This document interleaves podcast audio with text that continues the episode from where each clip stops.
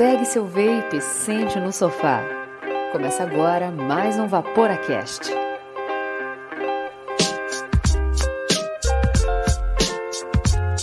Este programa é destinado a maiores de 18 anos. Vaporar é pelo menos 95% mais seguro que fumar, segundo o Serviço de Saúde Britânico. Fala, Vaporacaster! Sejam muito bem-vindos a mais esse episódio do Vaporacast. E, como eu dizia, né, era o podcast semanal, que não é mais semanal, mas eu também não sei dizer se é quinzenal ou mensal, porque esse mês acho que vai ser o terceiro episódio que a gente vai lançar. Então, a gente lança quando puder. Ou quando o assunto apertar e a gente vê a necessidade de que a gente precisa se manifestar, certo? Comigo hoje é uma data, é um programa especial, porque a gente está reunindo aqui três países diferentes para a gente conversar sobre a COP10 e o que isso tem a ver com o Brasil e com a Argentina e com os Estados Unidos também, porque é um assunto que mexe com todos nós. Então, vamos apresentar a mesa do Vaporacast para hoje, muito embora vocês já estão vendo as três pessoas que estão aqui conosco, mas eu vou apresentar meio por cima, porque eu quero que eles falem sobre eles e não eu fale sobre eles. Então vamos começar. Deixa eu ver por quem. Beto Braga, como é que você tá? Você que está longe do vapor, algum... longe do vapor não, né? Longe da comunidade brasileira há algum tempinho, não muito por vontade sua, certo? Fala, meu povo, como é que vocês estão? Então, fui vítima, quer dizer, fui vítima não, né? Enfim, a regra existe, está lá, né? Como diz no próprio futebol, a regra é para ser cumprida. Então, meu canal fala sobre vapor, fala sobre atabacados, eu fui restrito na, na, no Brasil, então eu não tenho mais, eu não apareço mais para o público brasileiro, mas acompanho, continuo, continuo acompanhando, continuo vendo e continuo tentando estar presente dentro da medida do possível também. Vocês sabem, como todos nós aqui, ninguém é, é, consegue viver de vapor, então a gente tem que trabalhar, né? E o trabalho às vezes ocupa mais, ocupa menos. Então, dentro da medida do possível, continuo acompanhando sempre que possível. E tô na área, atabacados na cabeça, uhul. Vamos uhul. mais. Muito obrigado pela sua presença, Beto. É, realmente estou muito Prazer feliz de você meu. aqui, nosso correspondente internacional clássico do Vaporacast e da comunidade brasileira. Não só nós, Estado, todo mundo. Estados Unidos, ó, só para adiantar, Estados Unidos relacionado a vapor está terrível. Terrível. Estamos sabendo. E a gente tem um outro convidado internacional, que é Juan Facundo Temer, presidente da Vape Argentina. Juan, por favor, se apresente rapidinho, que já já a gente vai entrar em mais detalhes sobre vocês dois. Buenas noches, buenas tardes o buenos días cuando nos estén viendo, bueno, ya que el programa va a ir grabado. Un gusto estar con estos dos panelistas tan, bueno, Miguel, un gran amigo y Beto, eh, considero que va a ser un amigo a futuro seguramente. Así que bueno, eh, presidente de la asociación que representa los derechos de los usuarios en Argentina ya hace varios años, tratando de buscar una regulación. La situación del vapeo en Argentina es muy similar a, la de Brasil. Ya hablaremos de eso un poquito más adelante, hablaremos de algunos temitas más, de la COP y, algunos eventos más. Así que bueno, un gusto estar con ustedes esta noche y ser parte de este podcast.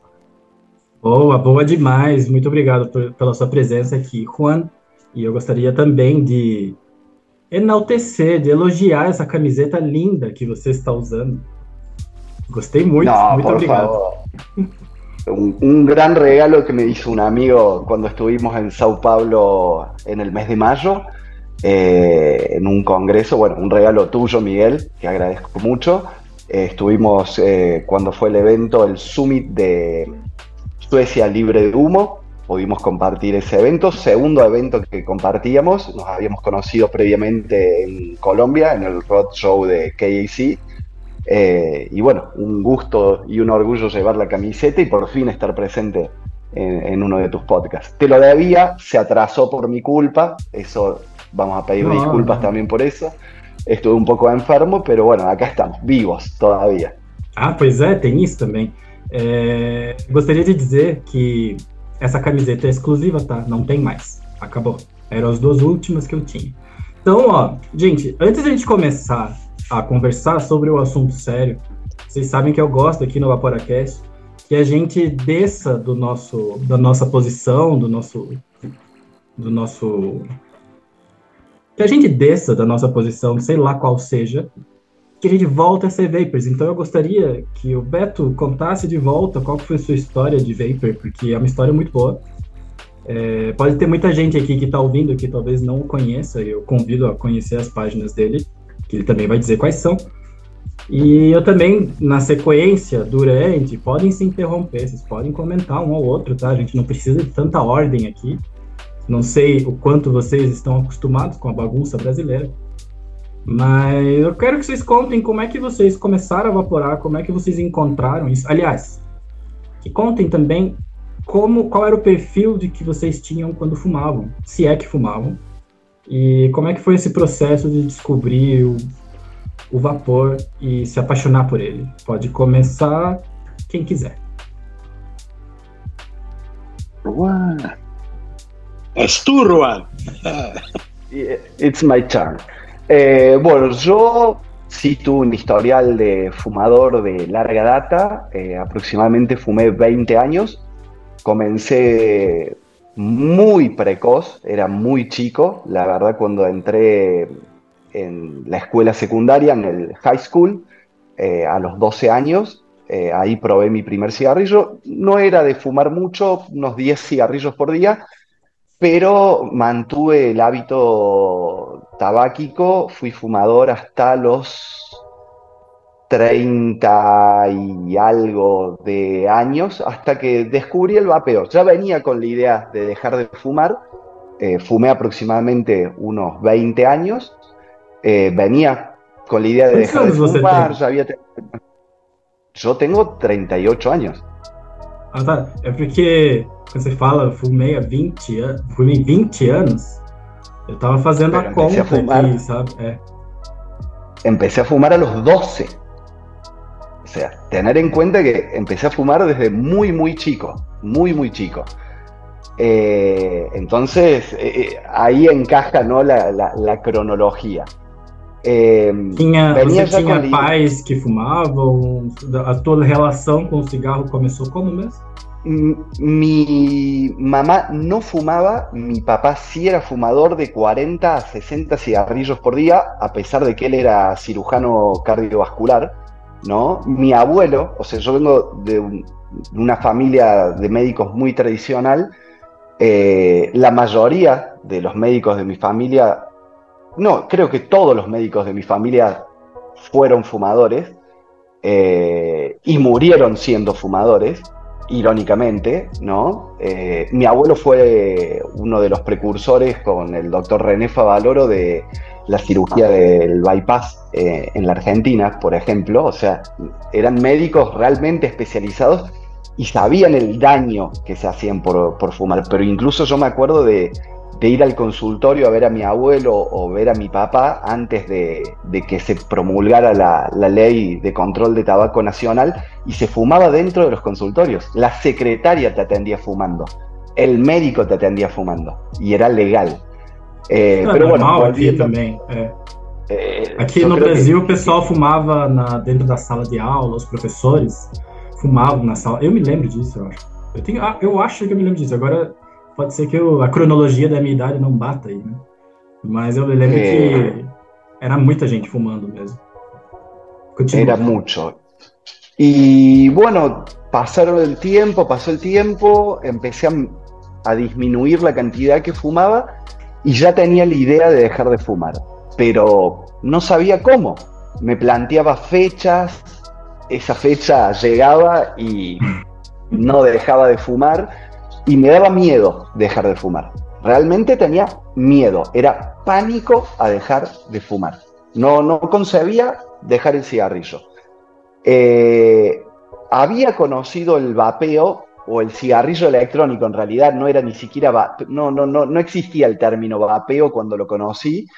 Eh, había visto los primeros modelos, los cartomizadores, no sé si en Brasil se le decía cartomizadores, pero eran igual a un cigarrillo tradicional, con una luces, con un LED en la punta, dije, en algún futuro esto va a ser para mí, alguien, yo soy muy afín a la tecnología, tuve mi primer acercamiento con el cigarrillo con un descartable, porque los descartables no son una idea nueva, había cartomizadores descartables, no sé si se pueden decir marcas, pero me acuerdo que una amiga vino de Estados Unidos y trajo varios cartomizadores descartables de una marca de energizante con el toro, muy conocida. No, no vamos a decir la marca. Pode, por la... Assim, fique à vontade, tá? Para falar o que você quiser. A gente não tem patrocínios, então não há por que evitar, mas fica a seu critério. Bueno, sabor Red Bull. Sabor Red sí. Bull, probé ese me regaló ese descartable y dije, qué bueno. Y ahí no solo que me gustaba el aspecto tecnológico, sino que descubrí los sabores. Bueno, de esa generación de los cartomizadores saltamos a la segunda generación, que era estilo bolígrafo, como le diríamos en Argentina, lapicera. Uh -huh. Y no me gustaban. No, los veía estéticamente, no me gustaban. Seguí fumando y pasó un par de años, lo hablaba con mi papá, que él era médico, había probado vapear, él apoyaba la reducción de daños, apoyaba el cigarrillo electrónico, y, pero quedaba ahí como algo intermitente. Y un día viene mi hermano gemelo, yo tengo un hermano gemelo, eh, un clon mal, malévolo, el clon malo, eh, y viene un día, bueno, eh, Beto que está eh, en Estados Unidos seguramente va a tener una memoria más, más presente de la marca y todo, y me dice, cae con una cosa rara, yo no sabía qué era, cae con un tugboat de flawless, un mecánico, zombie splatter verde con manchas rojas, y le pregunto, ¿qué es esto? Me dice, un vapeador. Y yo le digo, un cigarrillo electrónico. Me dice, no, no, esto es un mod mecánico, mm. un RDA eh, con tal coils. Y yo digo, no, esto, ahora el vapeo es lo mío. Yo dejo de fumar con esto. Voy, pero tenía que ver qué quería. Entonces, eso era mecánico, dual coil, con un RDA de dripeo. Entonces empecé a investigar y me di cuenta que había tanques, que había RTA. Quería un RTA, quería un mod mecánico con batería interna, que sea chiquito, hasta que conseguí, vi, veía revisiones, lo, lo conocía Julio, lo conocíamos como youtuber, después la vida me llevó a ser amigo de él. Eh, veo al mono vapeador, veo el Goblin Mini V3 y veo un Evic Basic de este tamaño. Dije, ese va a ser mi primer mod hasta que me llegó todo eso, bla, bla, bla, mi hermano me presta un equipo de él, un Dripbox de Kanger Tech destruído. Probé eu acho, equipo. Eu acho que eu nunca vi um Kanger Tech inteiro. Todos os Eres que eram destruídos, é. Seis años atrás, sí, aproximadamente seis años, yo voy para siete años de vapeo, me prestó ese equipo mi hermano con un líquido en cero nicotina. Mi hermano no vapeaba con nicotina. Es más, yo demonizaba la nicotina en esa época, muy mal. Y dejé de fumar automáticamente ese día. Pero lo dejé. En cero de nicotina. Seguí vapeando un tiempo, me empecé a, a meter en las comunidades de Facebook. Ahí me hice de mi mejor amigo del vapeo, eh, Martín, eh, que hasta el día de hoy somos mejores amigos y somos como hermanos, y él tenía su canal de YouTube, o sea, de ser usuario de, de vapeador pasé a youtuber. Él eh, tenía su canal, el, el, errante vapeador, y me dice, sabes mucho, hacíamos mucha alquimia, hacíamos nuestros propios líquidos, venía al canal. Así que bueno, de usuario pasé a youtuber, eh, tuvimos muchos años el canal, no era el canal más popular justamente por los temas que tocábamos.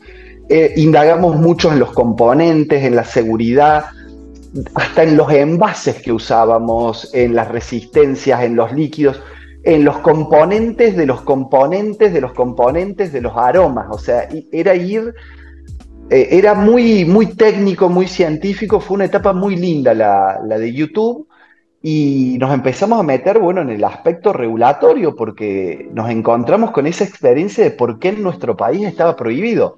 Es más, yo cuando importé mi primer equipo, lo voy a retirar a la aduana y me dicen, no, no lo puedo retirar, esto está prohibido. Quise saltar el mostrador a, dame mi equipo. Y el agente de aduana, como si fuera este cuadro que tengo atrás, me señala un cartel y yo leo. Disposición administrativa de ATMAT número tanto, tanto, tanto, tanto, cigarrillo electrónico prohibido en la Argentina. Y me fui con mi cabeza agachadita y lo tuve que adquirir al mismo equipo que había perdido en la aduana de una manera informal. Entonces, bueno, cada vez nos metimos más en el tema regulatorio, en por qué estaba prohibido. Y bueno, para no extender mucho más, eh, un día, eh, buscando y viendo en internet, descubrimos que se crea ARDT Iberoamérica, que es una asociación paraguas que agremiaba desde España a Argentina un montón de asociaciones y se creaba en ese momento Asobeip Argentina. Yo no soy el fundador de Asobeip Argentina, fue Adam Dubove en su momento. Y bueno, como un usuario interesado por la causa, me acerqué y cada vez apoyando más a la asociación, apoyando más. El presidente de ese momento, por cuestiones personales y familiares, tuvo que dejar la asociación. Y bueno, entre el grupo de usuarios de que estábamos ahí allegados a él, que era, bueno, un médico, un farmacéutico, mi mejor amigo, eh, un par de usuarios más, eh, sustentamos, digamos, la, asociación y el proyecto que había. Eh, bueno, algunos tomaron otros rumbos por cuestiones de la vida, por falta de tiempo, por otras cosas. Y bueno, yo me fui quedando y quedando y quedando formándonos un poco más, eh, porque bueno, había un médico en la asociación, pero... Ese, ese médico es el Diego. Ese, mi hermano de la vida y del vapeo, Diego, y no, no, vamos a dar muchos apellidos ni nada por cuestiones, viste, ¿no? del conflicto de interés y, y demás. Eh, él migró para otros rumbos grandes, que seguramente ese nombre va a salir más adelante, que es un orgullo, y, quiero mencionar en esta etapa a alguien y hacer honor a alguien. Se nos acercó una, gran médica que hoy por hoy no está con nosotros, está en otro plano astral, digamos. Eh, la perdimos no a causa de la pandemia, pero en medio de la pandemia. Eh, una doctora argentina y nos instruyó en lo que era la reducción de daños. Nos hizo descubrir qué es la reducción de daños por tabaquismo nos formó en eso y que era nuestro derecho. Y seguimos adelante y bueno, pasaron los años, pasaron los años y, acá estoy, pasando por todas las etapas, de usuario a youtuber, de youtuber a, activista. Y como siempre digo, y con esto cierro para darle la palabra a Beto, si alguien me hubiera dicho hace seis años atrás que dejar de fumar me iba a llevar por tantos lugares o al lugar a donde estoy hoy y darme tantos amigos y tantas experiencias, me hubiera reído. Porque sinceramente, si Miguel o Beto me decía, dentro de tantos años, dejar de fumar te va a traer este lugar, yo los hubiera tratado de locos. Pero bueno, acá estamos. Eu concordo. Vou fazer algumas notas a respeito. Porque eu perguntei se era o Diego. Porque o Diego, ele hoje é o presidente, né? É, Juan, é, né? Da realidade. Diego Verastro é um médico bom demais, assim, ele, tem, ele é uma das pessoas mais vocais da América Latina, os médicos mais vocais da América Latina, e é líder de um grupo chamado Heldat, que reúne pessoas da área da saúde para discutir redução de danos do tabagismo, sabe? E eu acho isso tão maravilhoso, porque aqui no Brasil a gente tem muita dificuldade para falar com a classe médica. Né? O Beto sabe muito bem disso, né, da nossa realidade brasileira, né? A gente já tomou aqui no Vaporacast muitos cala-boca e muitos desligadas de telefone na cara, por querer conversar com alguns médicos a respeito de redução de danos. Ou quando eles topavam vir, eles não queriam vir na sua qualidade de médico, mas na sua qualidade de consumidor. E não é que não é isso que a gente queria ouvir, mas sim, não era isso que a gente queria ouvir. A gente queria ver um médico ativista brasileiro. É, Beto, você tem uma história muito curiosa que já foi contada aqui no Vaporacast, que envolve personagens muito famosos da comunidade brasileira, e eu gostaria que você conte pra gente novamente. Eu acho que, que saia do seu coração, porque é muito diferente do, do que de como foi com o Juan e de como foi comigo. Eu já contei a minha história várias vezes, mas assim como o Juan, basicamente, quando eu conheci o vape, minha, ele se encaixou perfeitamente na minha vida. E eu esperei um tempo até ver se era isso mesmo, sabe? Se não era só fogo de palha, se não era só mais um gadget eletrônico. Mas disso eu caí direto no ativismo, muito embora eu não soubesse que era ativismo, sabe? Mas a história do Beto é diferente, então, Beto, a palavra é sua.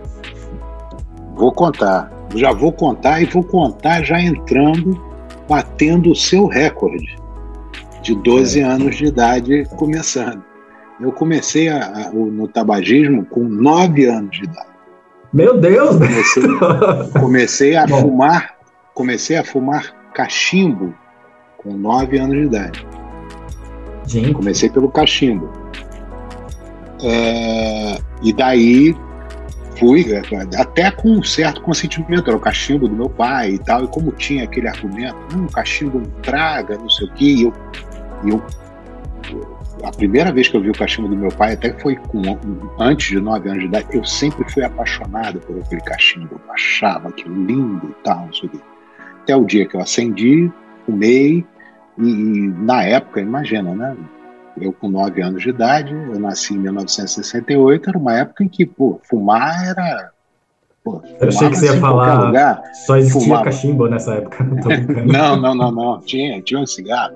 Todas as marcas, toda Continental. Meu pai fumava Continental, Continental sem filtro, eu acho, se não me engano.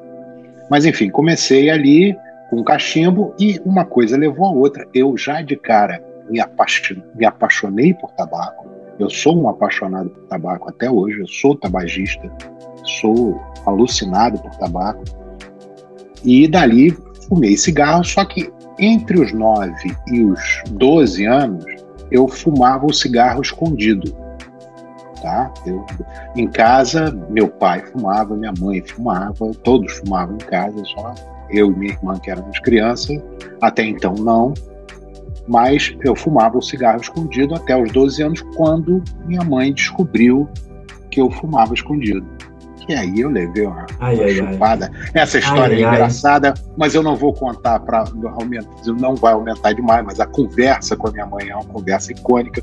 Um dia eu conto essa história depois, foi muito boa. Quero ouvir.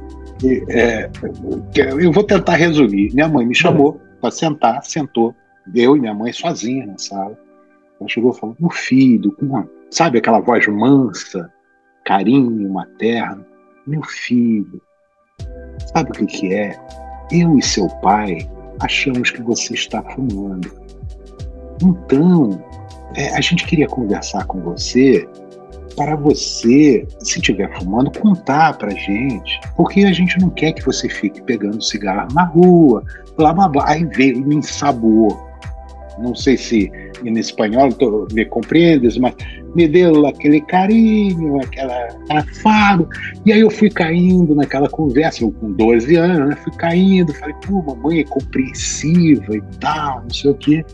Determinado momento da conversa, eu cheguei, não, mamãe, eu, eu tô fumando mesmo. Ah, pai, nesse momento, ela deu um tapa na mesa, me xingou de um, não vou falar palavrões aqui, não, acho que não vai ser uma boa ideia, mas me xingou, de, se xingou me xingando, bateu na mesa, eu não falei Carlinhos, Carlinhos era meu pai, e meu pai sai de trás da porta, ele estava escondido, escutando era uma armadilha. Era uma armadilha, era uma armadilha. Eu não falei que esse ela estava fumando, não sei o que, aí eu tomei um esporro gigante e tal, não sei o que, mas não tinha mais jeito não tinha mais jeito. E passei a fumar com o conhecimento e o consentimento dos dois. Né?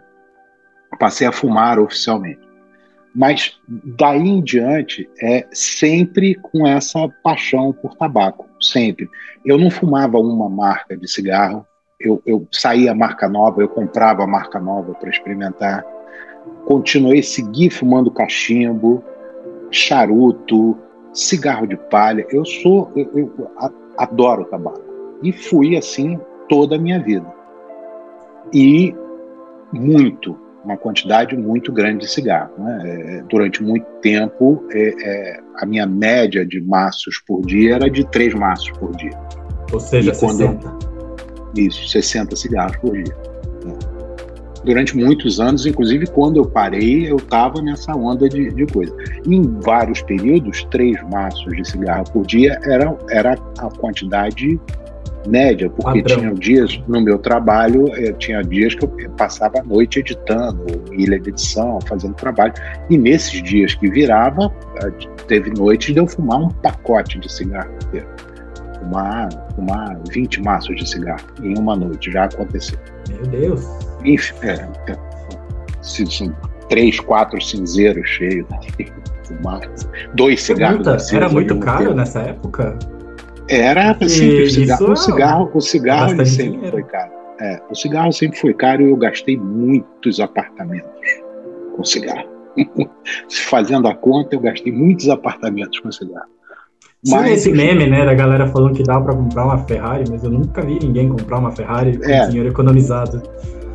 Porque ninguém economiza. Se você, se você conseguisse realmente pegar o, Hoje em dia eu nem sei quanto é que é, mas sei lá, o último valor que eu me lembro de maço de cigarro eram 7 ou 9 reais, eu não me lembro do maço de cigarro. É, eu acho que aqui agora deve estar.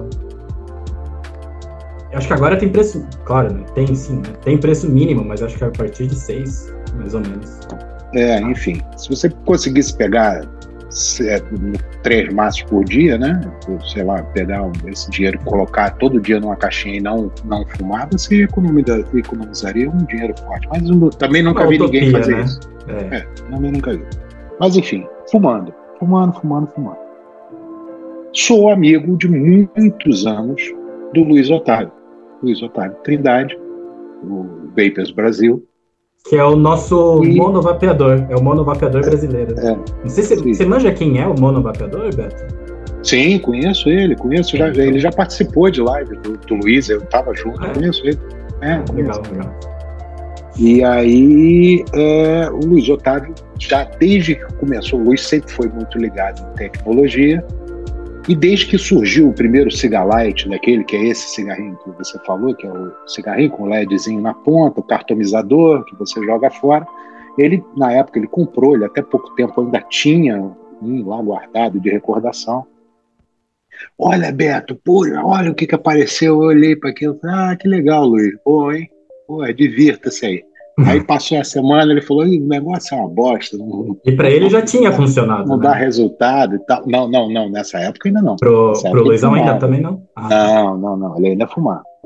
E é, isso foi bem antes. Até que entrou no proveito, começou a usar. Eu não me lembro o que, que ele começou a usar, isso eu não vou me lembrar de não. Mas aí ele começou uma catequese.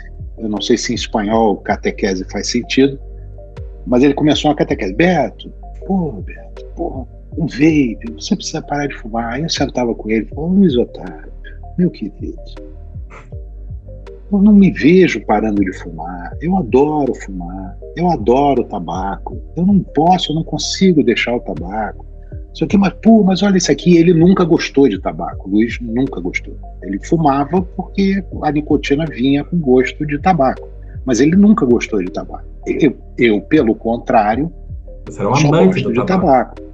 Então ele, ele vinha, pô, prova isso aqui, eu ia, puxa, morango, negócio com gosto de morango.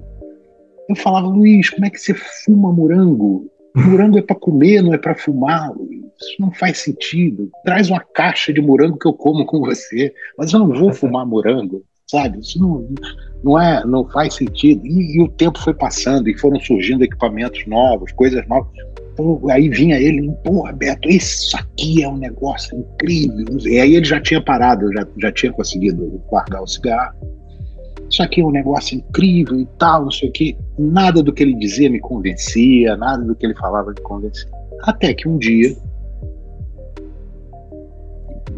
final de 2014, minha mulher estava grávida, meu filho estava para nascer.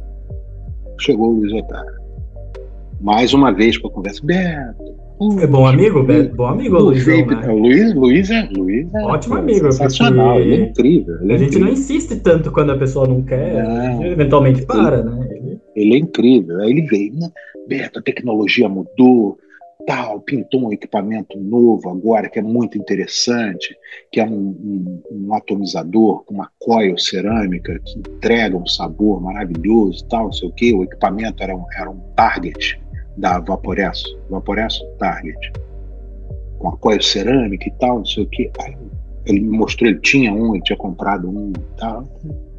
Luiz Otávio, tabaco, Luiz Otávio. Mas Beto, mas tem vários sabores de tabaco. Aí, aí a, a, conversa começou a mudar. Existem vários sabores de tabaco e tal, não sei o quê. Eu falei, eu sei, Luiz, mas cara, mas você pegar esse negócio com a intenção de deixar, só a intenção de você me dizer que isso aqui tem a intenção de me fazer deixar o que eu gosto, já me faz não olhar para isso com tanto carinho. Aí ele parou, pensou, ele, foi, um, foi um raio, foi uma, uma, coisa assim meio que divina que entrou na cabeça dele. Foi um negócio muito engraçado, porque ele virou para mim e falou assim: Beto, você fuma cigarro, não fuma? Eu fumo. Fumo três maços por dia. Pois é. Você também fuma cachimbo, não fuma? Eu falei, fumo cachimbo.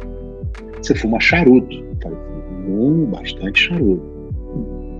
Faz o seguinte, vamos fazer um teste com isso aqui e você usa o vape também como mais uma das coisas que você já usa.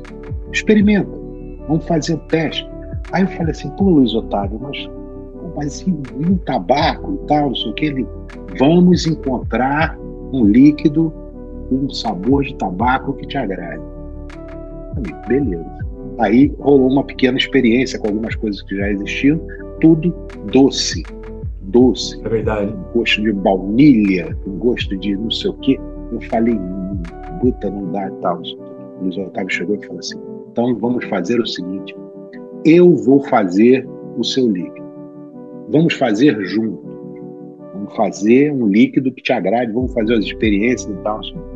Ele na época, ele estava na época envolvido, agora ele está voltando um pouco com isso, né? Agora pelo já, já com essa parceria que ele está fazendo agora, mas ele, ele gostava muito disso. Tinha caixas e caixas de sabores, ele fazia os líquidos dele, uma resiliência incrível, porque eu não tenho essa paciência. Se eu faço o líquido agora, ah, tem que maturar três meses. Amanhã eu é, já tô pingando. Tabaco tem isso, né? Tabaco tem isso. Pois é. Tem que maturar, é. é. Aí ele chegou e tal, aí sentamos, ele, ó, oh, pô, pesquisei, conversei com fulano, com Beltrano, aí separou lá umas quantas essências, que eu já não me lembro na época quais eram, é, ele descobriu uma, uma coisa, porque mesmo sem você botar nenhum, nenhum flavor é, adocicado, ou baunilha, ou qualquer coisa, o próprio VG ele é doce, ele tem um resíduo doce. E esse resíduo doce já me incomodava. Você fazer um líquido sem nada, só um doce daquele VG já para mim já era fácil demais. Ele descobriu um, acho que era Bitwizard, qualquer coisa assim, um aditivo que você botava para reduzir esse doce do VG, inclusive. Misturou lá, botou, aí ele começou a me questionar: como é que é o sabor do cigarro, velho? Aí eu falava notas, não, porque, pô, Malboro tem notas amendoadas, tem isso, tem aquilo, não sei o quê. Ele viu essas coisas todas, preparou um líquido. Resumindo a história, ele chegou num líquido maravilhoso, um líquido ótimo, forte. Fizemos uma conta é, na época de, de, de quantidade de nicotina é, se, não, se, não, me falha a memória, chegamos à conclusão que para os três maços de cigarro que eu consumia eram 20 miligramas de nicotina. Eu comecei com 20 miligramas de freebase, sim, 20 miligramas de freebase. É, e a garganta ficava e, como? E eu, perfeita. Não te incomodava três, aquilo? Eu fumava três maços de Marlboro por dia. Você não tinha garganta? A garganta de platina. Assim, nada. E aí. Marlboro americano. É, não, não, Malboro brasileiro, Malboro brasileiro. Essa época Brasil. eu ainda estava no Brasil. Sim. Aí uh, uh, comprei o equipamento, comprei o Target. O amigo meu que já estava morando aqui comprou para mim, chegou lá para mim e tal, que levou. Ele preparou o líquido, maturou e tal, não sei o que. Botei o negócio no líquido, puxei. Falei, gostei. Bom sabor, bom gosto Pô, gostei. Tá aí. Chegamos, aí ele ficou feliz da vida, isso estava na casa dele. Saí da casa dele, usando o vape. Na época, saí da casa dele, peguei um Uber para ir para casa, fui para casa. Cheguei em casa, meio da tarde, continuei usando o vape. Foi embora, aí jantamos e tal, não sei o quê. Por volta de 9 horas da noite, mais ou menos esse é um horário assim que eu que fica na minha cabeça. Minha mulher chegou para mim e falou assim: interessante. Aí eu falei: interessante por quê? O que que eu. Desde a hora que você chegou, você não fumou, você não acendeu um cigarro.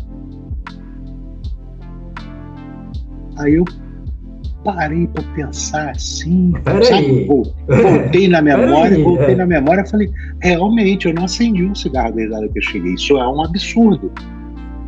Isso é um absurdo. Sim, porque nessa janela de tempo, na sua média, já seriam uns 20. Ah, eu já teria fumado, é, é, já teria fumado aí facilmente uns 12 cigarros, de 12 a 15 cigarros, sem, sem dúvida nenhuma. Eu falei assim, não, mas mas esse não é o propósito, olha a minha cabeça. Esse não é o propósito. Eu peguei esse negócio para parar de fumar. Eu vou acender o um cigarro. cigarro. Levantei, não, não. O cigarro estava onde ele sempre ficava, ah. na bancada da cozinha, no, no, no, balcão que dividia a cozinha da sala. Ficava ali em cima com meu isqueirinho em cima. Levantei, botei o vape do lado dele, peguei o, peguei o maço cigarro e fui para a varanda fumar não estava mais fumando dentro de casa, porque a Natália estava grávida e tal, isso aqui, fui para a varanda fumar. Cheguei na varanda, peguei o cigarro, botei o cigarro na boca, acendi o cigarro, dei uma tragada, esperando aquele prazer da tragada, e ainda no cérebro imaginando, pô, eu tô desde que, sei lá, quatro horas da tarde sem fumar. Ou seja, vai ser aquela tragada do quando você desce do avião, né? Que sai do aeroporto, é, é. que acende aquele cigarro, que dá aquele Acendi, dei a primeira tragada, velho. Não senti nada. Não senti nada. Sabor, nada. Deu meio que um branco no cérebro, assim. Aí dei outra tragada forte, sabe? Daquela de acender a brasa do cigarro grande, assim. Nada. Falei assim, pô, isso aqui tá meio sem graça. Aí, no momento que veio essa coisa do sem graça, eu acho que ali, naquele instante, a ficha caiu. Eu falei assim: pô, velho, isso aí é uma boa oportunidade, né? A oportunidade está aí. Eu acabei de pegar o cigarro, minha mulher está lá dentro grávida, daqui a pouco meu filho vai nascer. O cérebro telecurso, telecurso, deu aquela raciocinada ela falou assim, porra, bicho. Entrei, botei uma cigarra em cima do balcão, peguei o vape, dei uma puxada, troll de hit, aquela tudo como era. Falei, beleza. E aí, daquele momento em diante, eu não fumei mais. parei de fumar. Não eu, senti Quantos mais, anos, quanto tempo, Luizão? Quanto tempo ah, Luizão ficou nesse processo? Muito, tentando, muito, muito. Mas eu vou te falar, se ele tivesse? Ah, não, anos. Anos, anos, anos. Pô, do, do Cigalike é até o Target foi bastante Tem tempo. Anos. Tem. A China se desenvolveu, inventou Isso, uma tecnologia, vieram os mods regulados. Exatamente, e eu estava lá. Tá. E aí, o que, que aconteceu? Aí tiveram outras experiências. Depois de um certo tempo, ele continuou fazendo líquido para mim. Aí a gente falou assim: pô, vamos fazer, Betão, 20 miligramas é muita miligrama e tal, não sei o quê. Vamos fazer uma redução disso. Vamos fazer uma rampa, né? E aí começamos a diminuir. Ele, o próximo líquido que ele fez para mim, ele fez com 15. O próximo líquido que ele fez, ele fez com 12. O próximo que ele fez, ele fez com 9. Parará. Reduzimos até 3 miligramas. E essa redução, eu posso até te dizer, foi semanal. Semanal? Louco. Quinzenal. Quinzenal. Quinzenal, de 15 em 15. Ele fez essa redução, a gente foi fazendo essa redução, até que chegou em 3 miligramas. E aí, e é aquela história, todo mundo sabe, quando você faz essa redução, logo que você sai de, de 20 para 15, por exemplo, quando você começa a evaporar o 15, você acaba evaporando mais, tal, mas é uma coisa que dura um dia, talvez, assim, depois você acalma e o teu organismo se acostuma com os 15, e aí foi fazendo esse, esse degrauzinho nessa essa cianoide, esse pico de onda quadrada, né, foi descendo, descendo, descendo, chegou nos três, eu fiquei super bem com três, aí partiu, se eu não me engano, partiu de mim, eu cheguei para ele, Luiz, queria fazer um teste, faz um com zero, Vamos ver como é que fica com zero. Aí ele falou, tá bom. Fez um líquido com zero. Aí eu botei o líquido com zero e comecei a evaporar com zero. Deu aquela angústia nos primeiros dias, não sei o que, depois calmou. Só que, qual foi o problema? Acalmou demais. Entendi. Acalmou demais. Não tinha mais trail de hit, entendeu? Só, não, quer dizer, não é não tinha mais trail de ritmo, porque o, o, tabaco, a receita que ele tinha feito lá tinha aquelas notas mais tostadas, mais escuras, que davam, davam uma, um punkzinho, Sim, mas não tinha. Dá, dá para conseguir via flavor, né? Dá para conseguir é, um pouco, né? Mas, mas não tinha aquela pancada da nicotina. E aí eu falei assim, cara, para eu continuar evaporando isso aqui, se eu, assim, se for para continuar evaporando isso aqui, eu vou parar de evaporar. E se eu parar de evaporar, porque vai perder a graça, perdeu a graça. Eu senti ali naquele momento ali que a graça tinha ido embora. E eu falei, mas se eu parar de evaporar, aí eu vou parar de usar tabaco. E eu não quero parar de usar tabaco. Aí eu falei, Luiz, volta para 3. Aí voltou para 3 e eu fiquei no 3 até um, um ano, dois, até a PMTA. Eu evaporava, sempre evaporei 3 miligramas e líquidos de tabaco. E aí, com o tempo, a minha tolerância a essas notas um pouco mais adocicadas melhoraram. Eu comecei até a apreciar alguma coisa assim, um pouco, mas nada, nada doce. Doce não tem jeito. Mas um, um tabaco um pouco mais adocicado, e etc, etc, etc. Sempre tive o hábito de, de escrever sobre os tabacos que eu fumava. Segui com essa, com essa questão nos líquidos, acabei escrevendo review sobre líquido, esse tipo de Você coisa. Você tinha tipo um diário, não tinha? Fornecia. É, é, é, tudo que eu evaporava eu escrevia a respeito e aí comecei a publiquei algumas coisas e tal, não sei o quê. E aí sabe, o pessoal curtiu porque muito pouca gente gosta de tabaco e, e você tem muito pouco assunto sobre tabaco na, no meio vape, na verdade, né? Porque parece que, que muita gente Alguns realmente não gostam, e óbvio que não gostam, né? gosto é gosto, não tem jeito. Mas outros acreditam que se usar um sabor de tabaco, aquilo vai te retornar ao cigarro. Né? Existe um, um mito de que o sabor, o flavor de tabaco no vape vai te levar novamente ao, ao, ao, ao, ao tabaco. Isso não é verdade. Não, não, não tem, tem nada a ver, né? Não tem nada tem a ver. Uma ligação, tem uma ligação. E e aí comecei a falar sobre esse assunto, pessoas que tinham essa, essa, essa sensação perderam, começaram a provar tabaco, e aí começou a pintar um monte de gente que curtia esse assunto, e a gente fez um pequeno grupinho lá, que frequentava lá o meu Instagram, que a gente falava sobre tabaco, falava de atabacados, etc. É, eu, o Beto é não isso. vai admitir, tá, Juan? O Beto não vai admitir, mas ele é o principal ator de tabaco no Brasil. Assim, ele é o principal. Não quero dizer é, reviewer, é, não, mas não, não é, porque não é review. O que ele fazia não era review. Ele escrevia outras coisas. Mas a partir disso, o Beto ajudou muita gente a parar. Eu também queria aproveitar que a gente ah, não, é, e mandar um abração é, pro Luizão. É. Acho que o Luizão também. Saudade é dele. Saudade de participar da live dele. Ele é, é. ele é mesmo. Ele, mas ele não se assume. Eu ainda quero ter essa conversa com ele, sabe? Né? É, é, complicado, mas eu quero ter essa conversa. Ele é, assim, mas então, mas... Vem com a gente, você vai gostar. Aí, aí, é que tá, aí é que tá o problema. O problema do Luiz é que o Luiz é, é ativista há muito tempo. Muito tempo.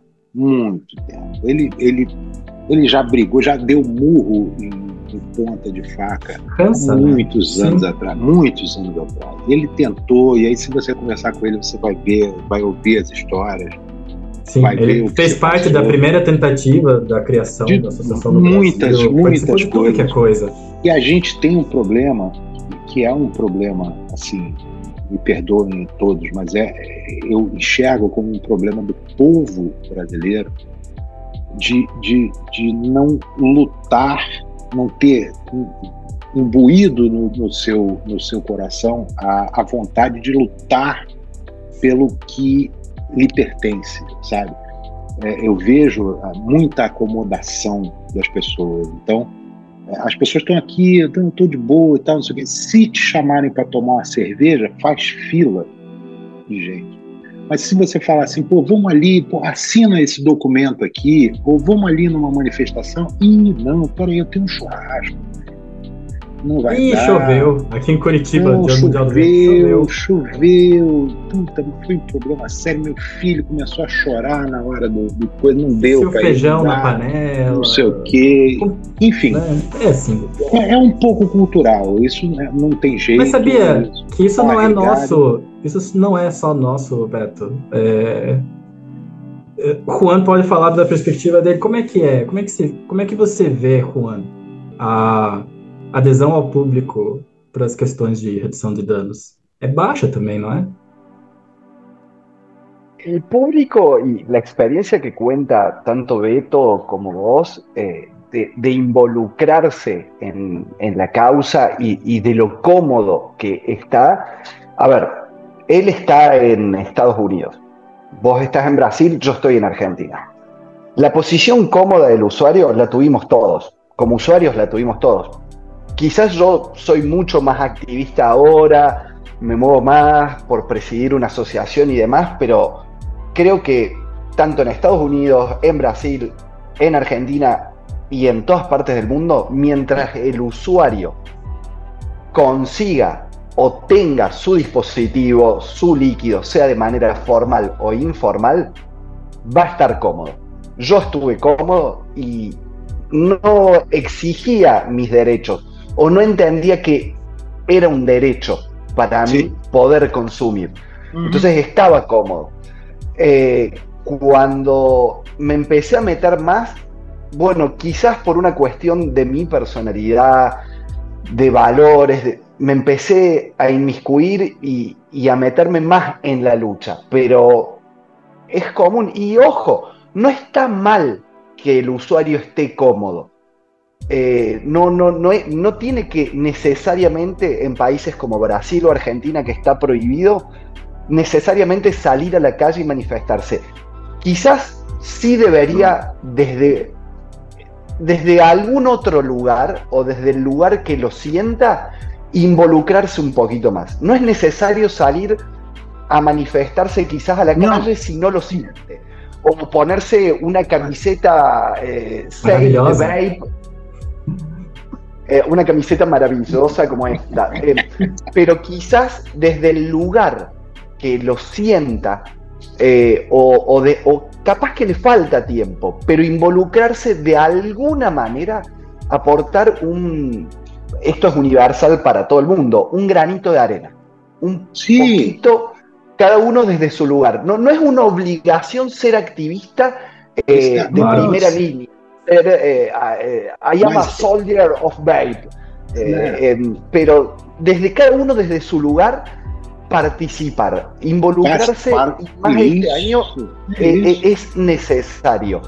Capaz, y, cuando quiera Miguel, cuando pasemos a la segunda parte de, este podcast, profundicemos más en este tema de por qué es necesario involucrarse eh, pero creo que cada uno desde su lugar tiene que dar su lucha y exigir su derecho. Y más en lugares que no está regulado, e incluso en países como Estados Unidos que está regulado, pero vemos que la regulación está tendiendo o se está volviendo mala con PMTA eh, y, lo que pretende la FDA eh, está yendo, ya no está haciendo algo tan favorable para el vapeo. Y eso que, bueno, pero no me quiero meter ahora que estamos en la parte más humana, en la parte linda de la conversación, no, la quiero arruinar.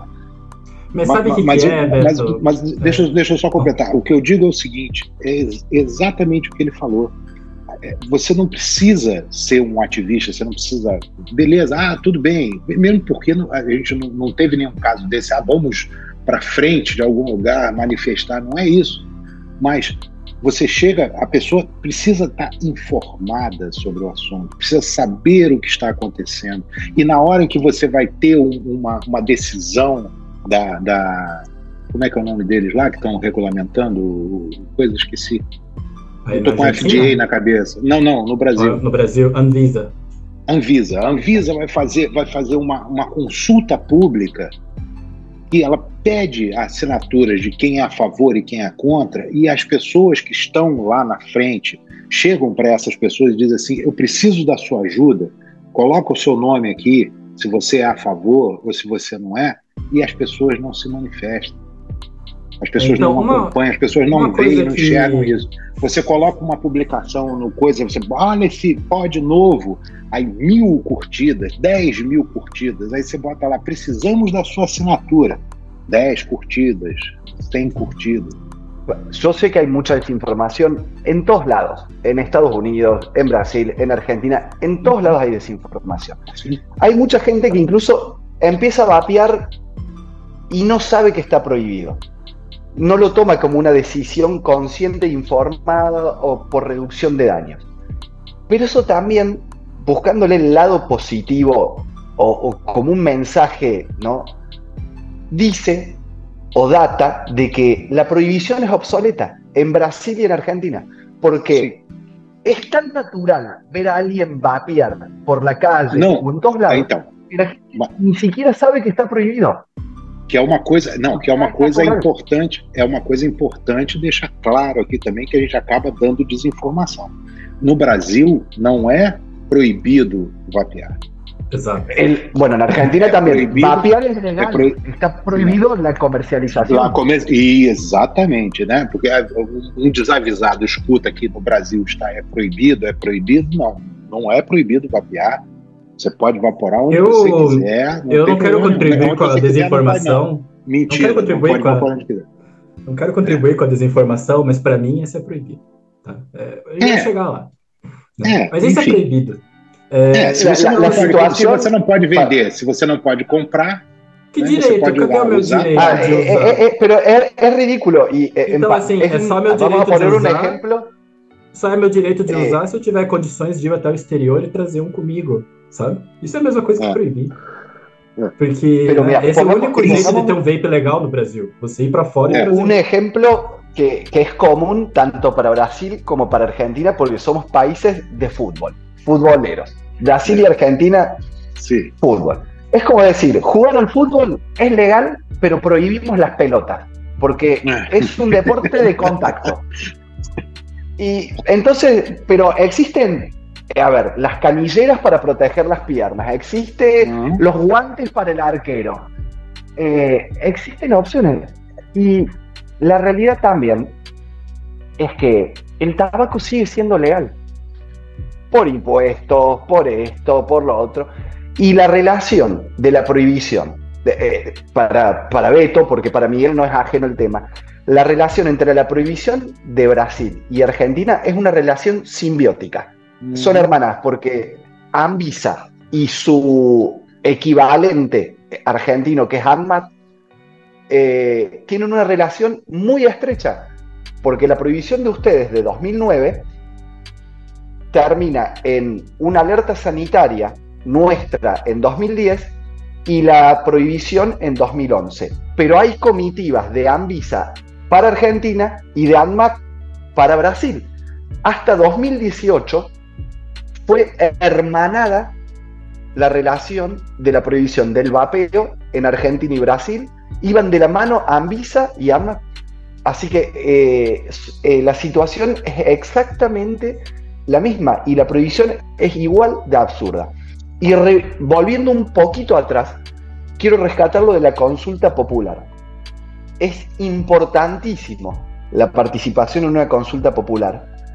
¿Por qué? Porque no podemos ser cómodos y decir, ay, pero no importa, va a ser siempre lo mismo.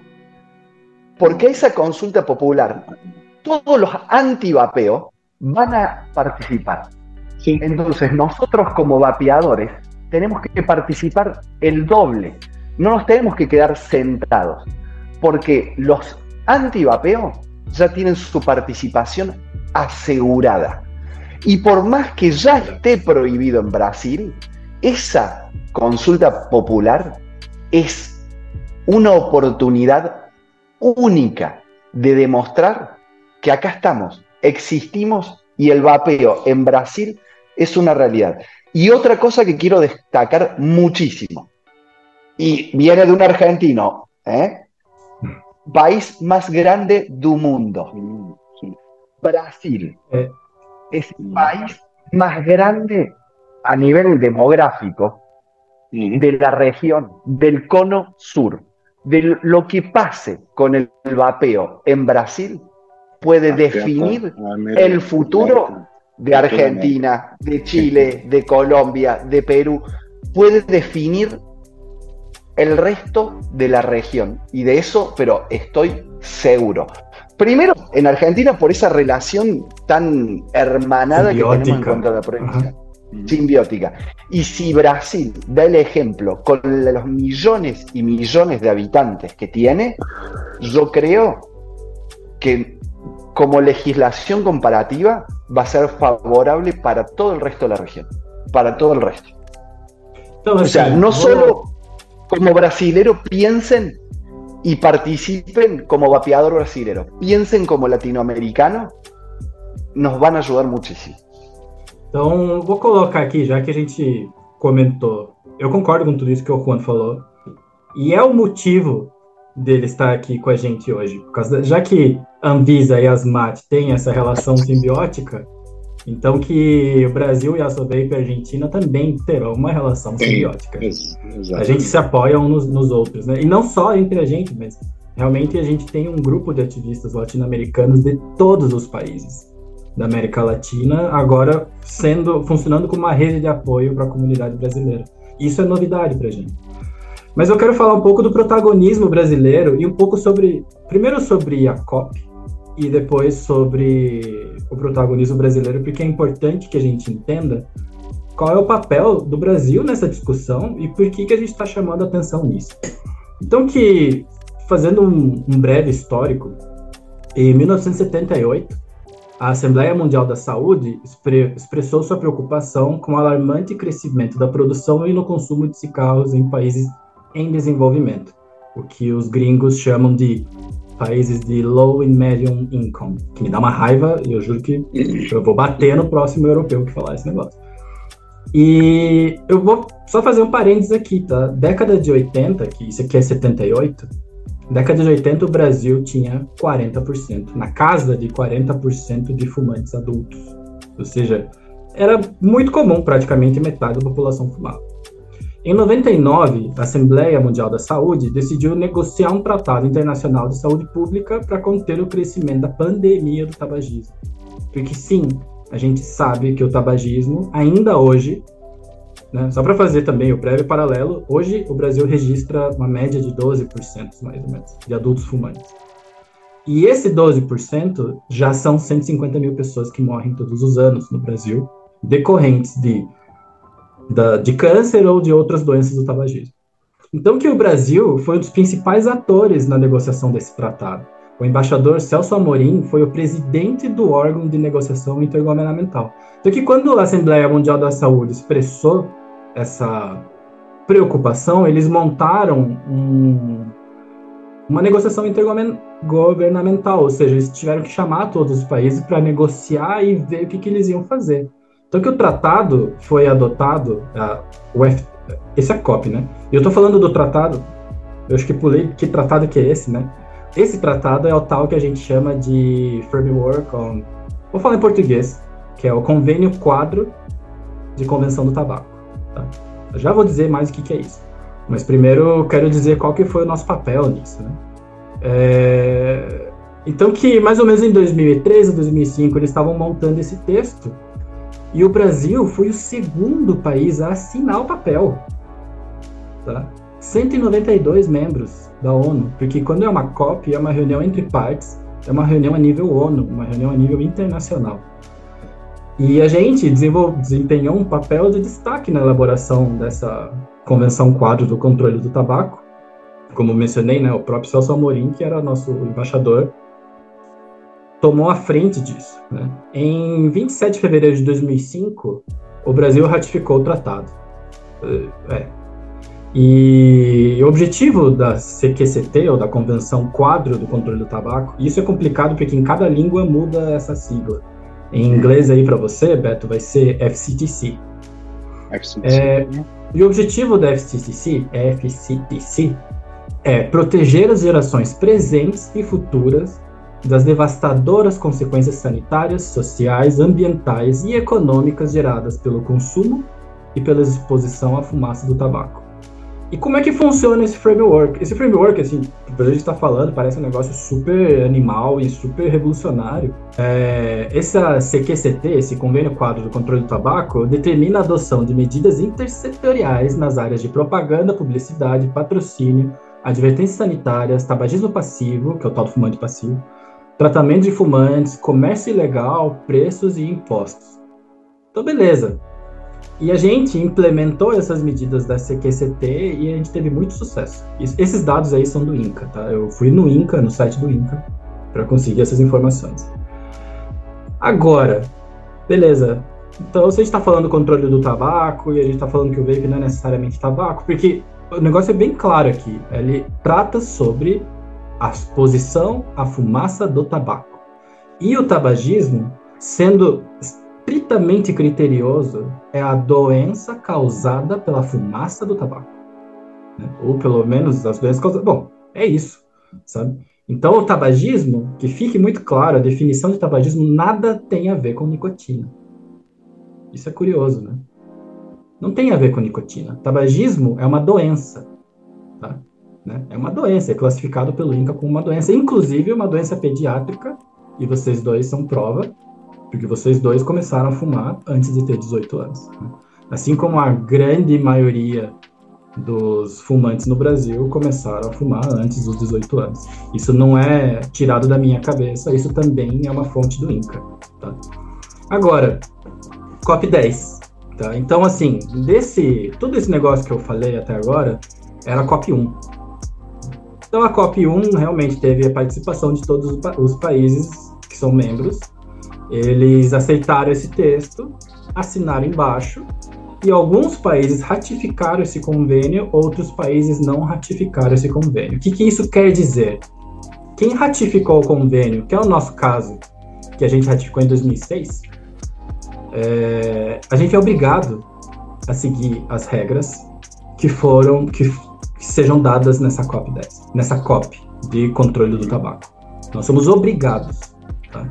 E o Juan, na sua posição de presidente argentino, na qual o país dele não ratificou, para eles é uma sugestão.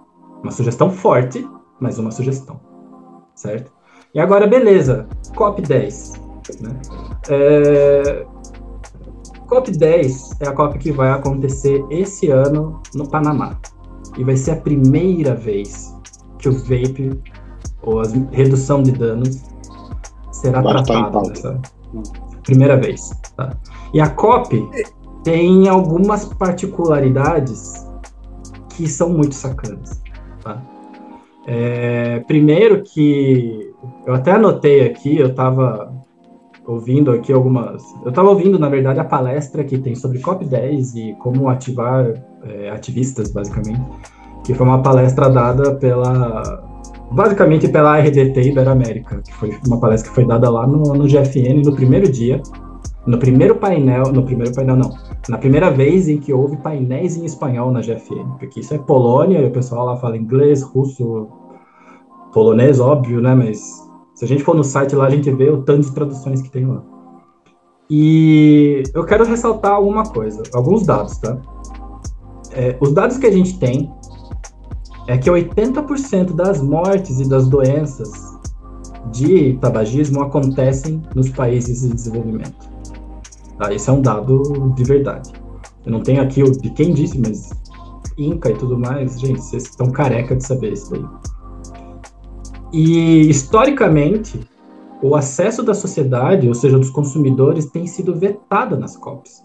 A gente tem direito de participar dela. A gente tem direito, inclusive, de indicar os delegados, mas tem sido vetada. Em 2018, a INCO, que é uma associação, também uma associação guarda-chuva do mundo inteiro, que reúne associações de consumidores de redução de danos, consumidores de vapes, tudo que é coisa, é, eles conseguiram. Y la autoriza, digamos, INCO es una asociación de consumidores de nicotina que agremia asociaciones a su vez de todo el mundo, por eso, discúlpame la interrupción, Miguel, porque, pero vale la, la, pena aclararlo, es la única asociación que agremia a consumidores de nicotina de toda índole que tiene, digamos, todos los requerimientos y autorizaciones para participar de reuniones ¿sí? de Naciones Unidas. Por ende, entrar a la COP, como lo hizo en 2018, y en ese mismo momento y en esa misma reunión, los estados partes, miembros y demás, prácticamente los censuraron, los dejaron entrar como oyentes, pero prácticamente fue una censura políticamente correcta. Ya desde ahí, con respecto a lo que vapeo se refiere, la COP ya tiene un relativo oscurantismo, ¿no? A Inco fue El tema vapeo ya se venía viendo tratar en la COP y este oscurantismo y esperábamos que el golpe viniera en la COP 9, en la COP anterior, y ya dijo Miguel, discúlpame que te interrumpí, pero extrañamente porque estaba en las agendas tratar el tema vapeo, eh, la COP9 hace dos años, no se tocó el tema. Y había mucha influencia de Mr. Bloomberg, eh, que es main sponsor de la Organización Mundial de la Salud y demás. Y, y también Tobacco Free Kids y otras organizaciones. Dijeron, se vota a, a, favor la moción para que pase para la próxima COP. Y pasó como si nada. Y bueno, ahora Miguel va a continuar con su introducción que yo interrumpí. Eh, y no, ahora viene sí, lo interesante y preocupante. Então, assim, como. Vai ser um tema relevante. Sim. É, como eu estava falando, o Vapo Vape vai ser um tema relevante dessa vez. E da última vez, ou seja, melhor, em 2018, essa censura que o Juan fala, é, não foi uma censura assim, gente, não falem nada. Eles votaram, os países votaram para tirar essa associação de dentro. E, salvo engano, sem imprensa também, certo, Juan? Internamente. Fue a puerta cerrada. Fue a, a puerta cerrada. Sí, sí. Fue. A ver, la prensa que hubo fue post, o sea, no, no hubo el minuto a minuto, no hubo, digamos, en vivo. Digamos, lo que pasaba te enterabas después y fueron momentos muy tensos porque en, en la COP9 esperábamos que pasara algo con respecto al vapeo eh, porque no solo se iba a hablar de lo que es convenio marco y mezclar lo que es el vapeo con tabaco, aunque el vapeo merezca una regulación diferencial, que ya vamos a hablar de todo esto más adelante, eh, pero era desesperante la situación porque era a, tal el hermetismo que había y era a cuentagotas porque pasaba la agenda, vos sabías el tema, el horario y demás, y después se votaban, se pasaban los temas, se cambiaban la agenda y al final el vapeo no se tocó. Pero los días que se vivieron la COP fue de tal nerviosismo para que después no pasara nada, pero la conclusión fue que decidieron postergarlo dos años para prepararlo mejor. Eh, creo que Miguel, y se merece que Miguel lo presente a lo que quieren hacer esta COP, para que lo haga en portugués y el público lo entienda mejor y no tenga que subtitular tanto eh, de paso, pero eh, lo que se tramó más que prepararse durante dos años es gravísimo y nos va a afectar a todos, como no solo a los activistas, a todos los usuarios. Eh, creo que hay puntos ah, muy relevantes y muy importantes a tocar, eh, que lo vamos a hacer de una forma muy distendida, eh, no tan técnica para no aburrirlo, pero por favor, Miguel, dá as malas notícias. que a gente tem uma certa noção do que os antes, né, os contra do vape, O que vão eles tratar nessa. COP. Isso, porque também são as teclas que eles têm batido todos os dias desde 2018. Tá? Então a gente tem uma, um spoiler, assim dizendo, de que há uma vontade de se mexer e de se fazer algum tipo de restrição a sabores. Tá? Então, como se fosse um PMTA a nível global. PMTA? Não, Flavor Ban mesmo a nível global. Fla- Flavor Ban, é. É, Só O que. PMTA, o PMTA foi mais é, determinado a marca mesmo. Foi, Isso, o PMTA, na verdade, foi um sufocamento. exato. Assim, olha, nós não banimos, não, mas você, para poder vender, Tem que seguir essas botar um regras. bilhão de dólares e, e plantar bananeira e conseguir falar de cabeça para baixo com a cara dentro d'água. Se você não conseguir, seja, você né, não pode vender. Quem é que vai poder. No, Nós não estamos PMTA, proibindo, nós não estamos É. proibindo, mas se você Mas conseguir fazer o, isso, o, P- o PMTA, né, que tem essa característica de querer proteger as pessoas, no fim, ela só ajuda as tabaqueiras, né? Porque quem tem essa grana para enfiar esse dinheiro Tá aqui, é ó. só quem tem muito dinheiro. tá aqui. Bueno, isso aqui, isso aqui sumar- você compra em qualquer esquina nos Estados Esse Unidos. é o. Qual que é esse? para Podes, a- podes, Al Descartáveis, de- de la FDA y de los sabores, el día 12 de julio surge la noticia que la FDA, para que veamos al monstruo que nos enfrentamos, no solo con la COP, ¿no? sino en cuanto a los sabores, ¿no? La FDA dio un grant o una subvención, ¿sí? al Centro de Investigación del Tabaco Integral y del Cáncer de la Universidad Estatal de Ohio de 3.9 millones, ¿sí? Para evaluar los efectos de los sabores de los cigarrillos electrónicos en las conductas, ¿sí? De los adultos, fumadores y vapeadores. O sea, ese estudio de, tres, de casi 4 millones de dólares que la FDA aporta a la Universidad Estatal de Ohio, tiene una conclusión totalmente forzada sobre los sabores. O sea, a ese tipo de monstruos nos, enfrentamos. Ahora, ya que estamos hablando de la COP y hacer una pequeña introducción, como yo decía antes, el main sponsor que tiene la OMS es el señor Michael Bloomberg. El señor Michael Bloomberg años atrás aportó un par de millones de dólares dijo, tengo tantos millones de dólares disponibles para el que quiera hacer una campaña antivapeo. Este año, el señor Bloomberg dijo, tengo 420 millones de dólares para aportar a campañas antivapeo. Y este año, casualmente, la OMS lo reconoce como sponsor de la conferencia de las partes para el convenio marco de control de tabaco. O sea, nos enfrentamos a un monstruo de 420 millones de dólares. Y ninguna, a ver, hay 52 asociaciones, ¿sí? En defensa de los derechos de los vapeadores a nivel mundial, o por lo menos reconocidas y contabilizadas. Tres de ellas, no más, tienen recursos económicos o aportes económicos. 49 no los tienen. Entonces, a ese monstruo nos enfrentamos. O sea, uno de los primeros pr problemas que vamos a tener en la COP va a ser que quieren prohibir los sabores.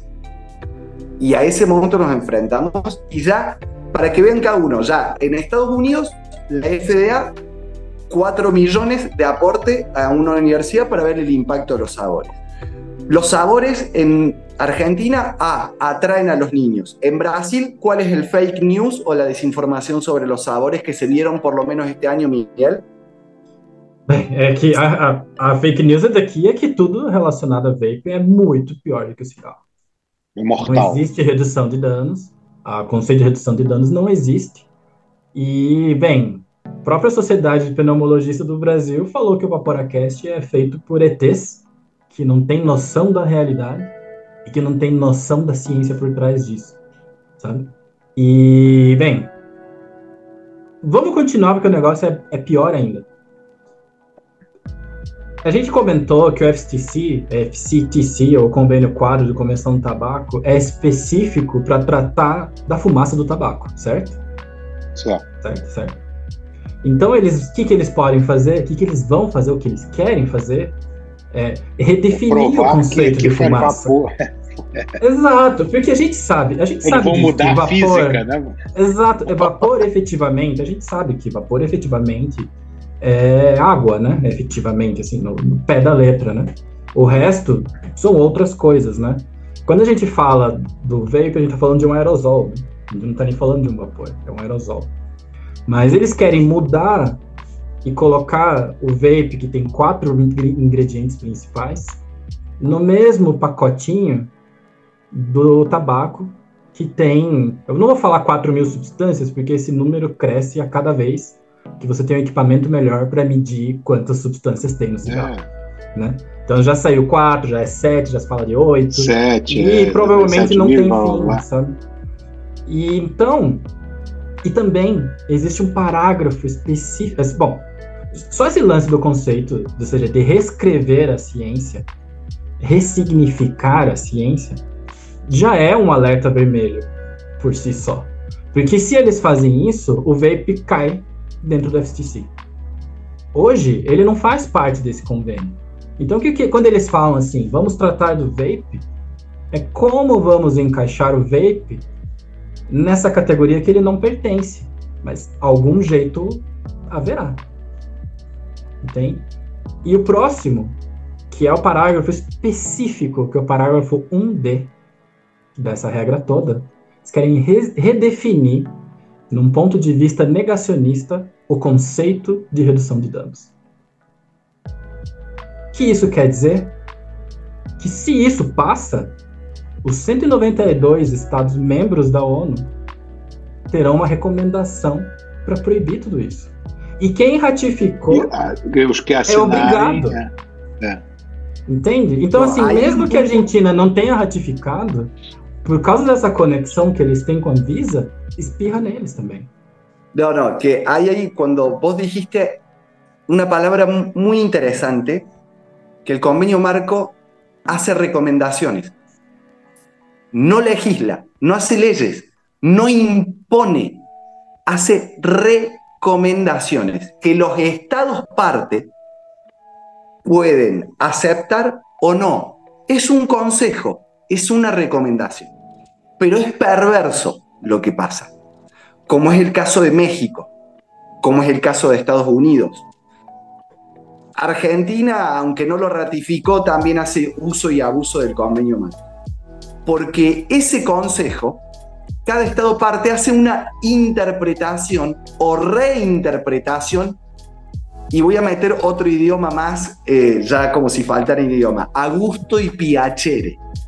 Porque lo que pasó en México fue una interpretación de cómo, no quiero poner una palabra mala, como quiso el señor presidente, eh, en Estados Unidos también se interpretó como quiso y en muchos países también se interpreta esas sugerencias del convenio marco como quieren o según el interés particular que cada país tenga, ¿no?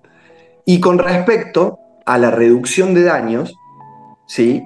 Y ya después volvemos a, a reescribir la historia y la ciencia, yo quiero hablar algo con el tema de negar la reducción de daños. Y yo creo que hay la influencia de Bloomberg e incluso la misma OMS y los representantes del, que tiene hoy en día la OMS le faltarían el respeto no solo al convenio marco, sino a la misma institución. ¿Y saben por qué? Porque la constitución de la OMS, la constitución, ¿no?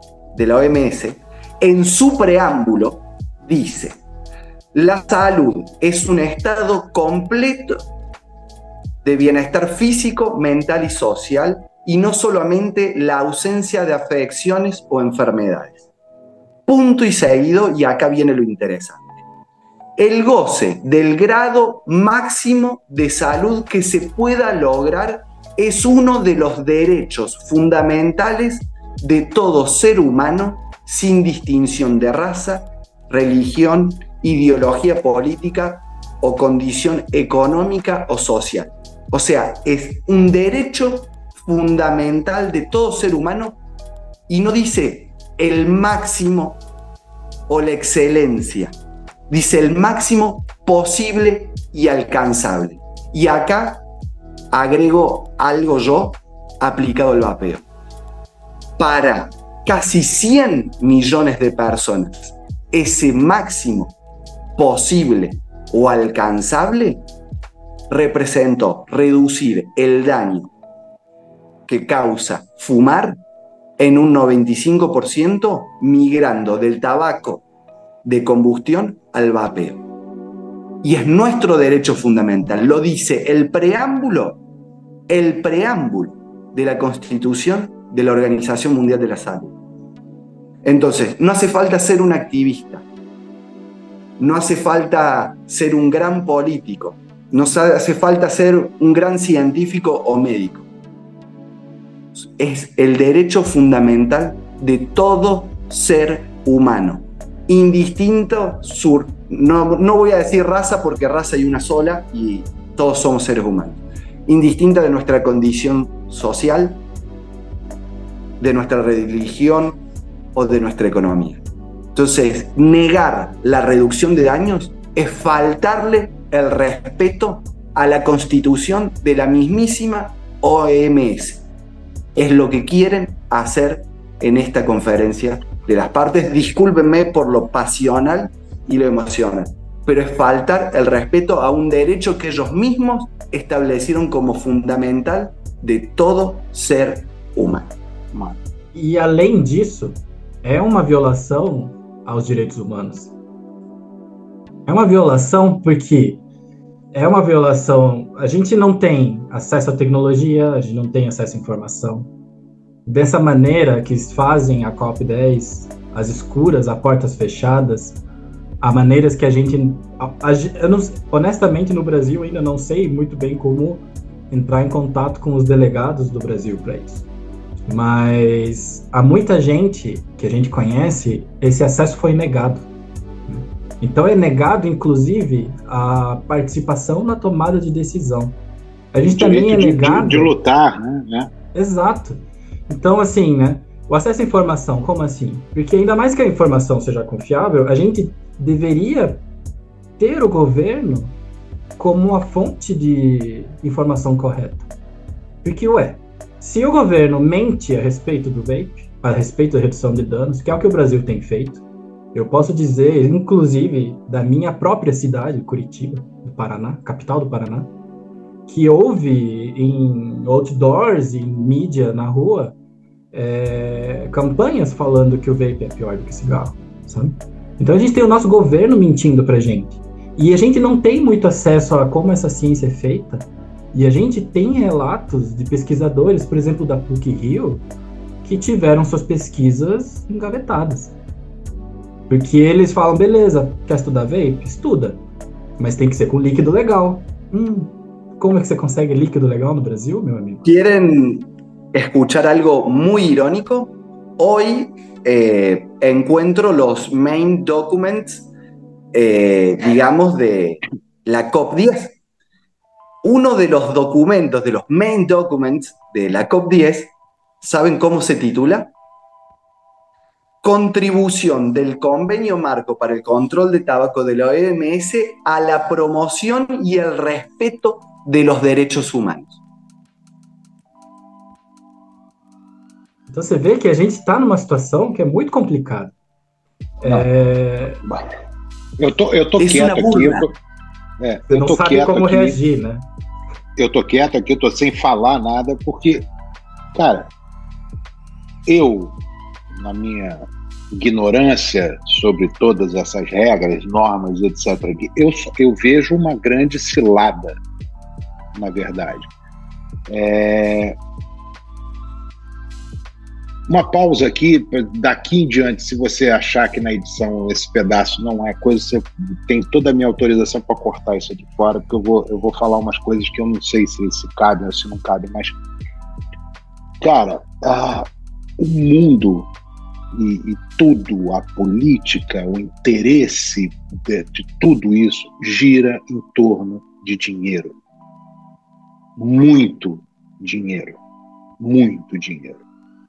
E esse dinheiro vem de um assunto que a gente falou na pausa na hora que ele caiu ali, da indústria.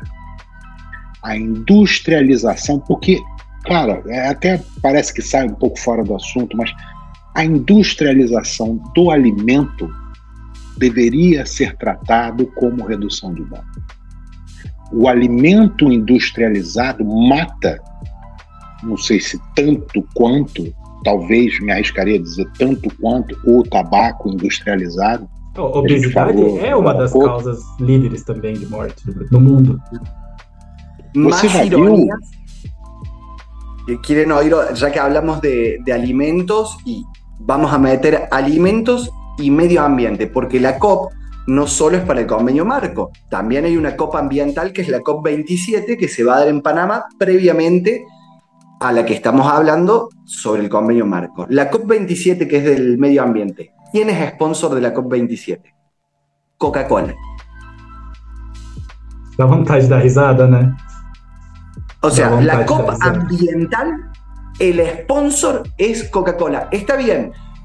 Capaz que Coca-Cola no tiene la culpa que los seres humanos seamos demasiado sucios para tirar las botellas al mar, a la calle, en los bosques y demás pero es irónico y como dice Beto, money, money, Dinero. money y money. money, money, money y en los main documents también figura uno de los incisos examen de la acreditación de organizaciones no gubernamentales con condición de observadores ante la conferencia de las partes. Ellos mismos dicen que se puede participar, pero después não deixam participar. Está votam para fora. Não é botam não com é... V, é votam com V. Eles falam, gente, vamos votar. Vamos, vamos tirar? Queremos vamos, a INCO aqui vota, dentro. É, todo mundo, Cara, todo mundo vota, então, papapá, saldo, tchau. Então, essa ida agora, essa defesa agora desse assunto, eles vão passar o que eles quiserem.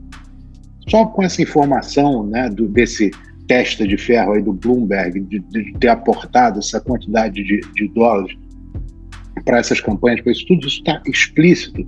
E, e, eu não consigo, vocês estão falando aqui, a minha cabeça está pensando, eu não sei como é que vocês vão, diante da indústria, diante do poder financeiro da indústria, do interesse de todos os governos que recebem esse dinheiro de formas diferentes, dessa indústria, dessas indústrias, que a gente não está falando de uma indústria só, a gente está mexendo com um bocado de gente, e eu tenho certeza que esse dinheiro não é do bolso do Bloomberg.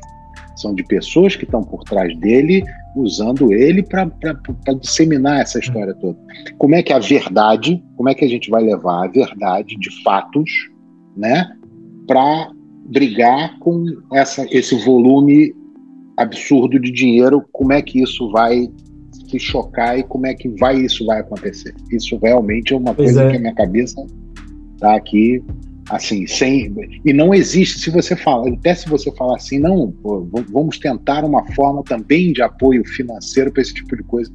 Não, não tem, tem, como competir com eles. Não tem, não tem. Não, não tem. E a filantropia, porque Bloomberg é um filántropo, Gates é um filántropo, La filantropía es una industria también, ¿eh? La industria filantrópica, pero eso no es conflicto de interés. ¿Y cómo se cubren de todo? Porque como le faltan el respeto a todos esos documentos, a mí me parece que hay otro documento que los cubre y los protege, porque dentro de los documentos hay posibles modificaciones del reglamento interior de la conferencia de las partes.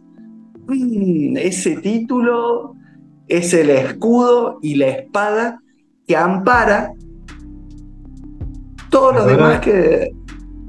Agora você vê, Beto, que além de uma violação de direitos humanos por cercear o, o direito direito humano. Consumidores, é, mas de, de cercear o direito dos consumidores participarem da tomada de decisão, é, a gente está vendo aí uma interferência a nível mundial, a nível Organizações Unidas, na soberania da decisão de cada país. Sabe? Então, voltando então, beleza, isso são muitos problemas. Não é que a gente tem uma solução também. A gente não tem uma solução para isso. Mas, isso chama a atenção. Frase. Diga. Una gran frase eh, que la promulgó Inco y le hizo propia. Nada sobre nosotros sin nosotros. Eh, en realidad ellos la promulgan en inglés, nothing about us without us, pero es una frase que tiene demasiado poder y aplica muchísimo al vapeo. Entonces, y esa es la promoción a participar como usuarios. No hace falta ser el presidente de una asociación o miembro o llevar la bandera de una asociación. Hoy están comprometidos los intereses de todos los usuarios. Sistemas abiertos no se van a poder usar, quizás. Se van a prohibir sabores. Se va a redefinir qué es humo para poder meter al vapeo adentro del convenio marco. Eh, baterías, se van a meter quizás también los descartables, porque bueno, va a ser un problema seguramente a futuro. Yo tengo sentimientos encontrados con eso también. Van a limitar un montón de cosas.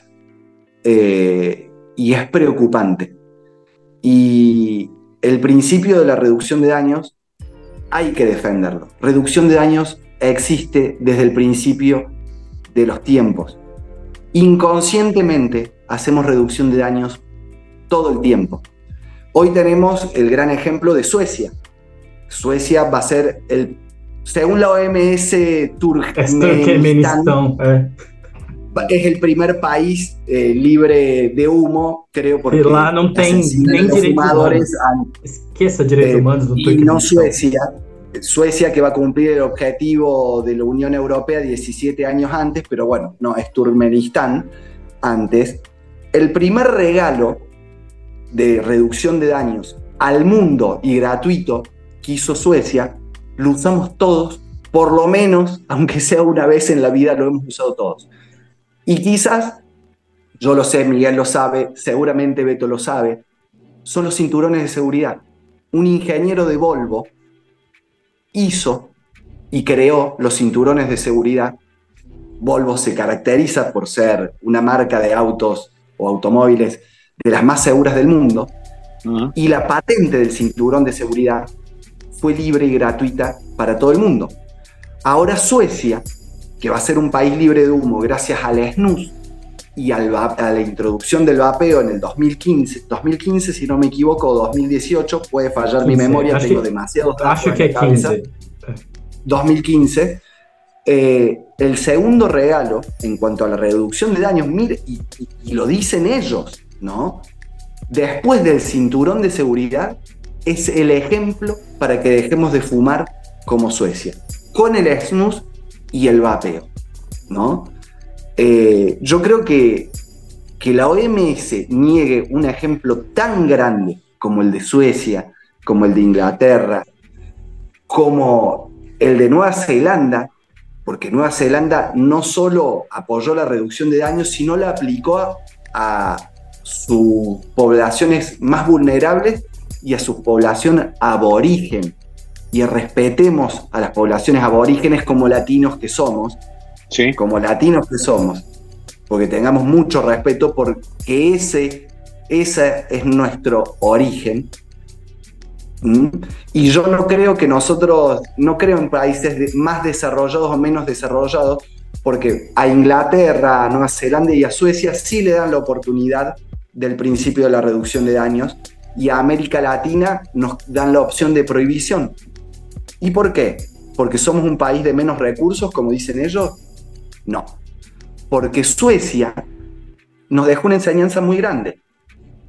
Suecia aplicó la reducción de daños y todo su ejemplo para dejar de fumar a través de qué? La educación. Y la educación en Argentina es libre y gratuita. Entonces, el ejemplo social y la información al alcance de todos también es libre y gratuita, porque la información es poder. Entonces, porque seamos un país subdesarrollado o de bajos recursos, ¿no podemos aplicar el mismo ejemplo?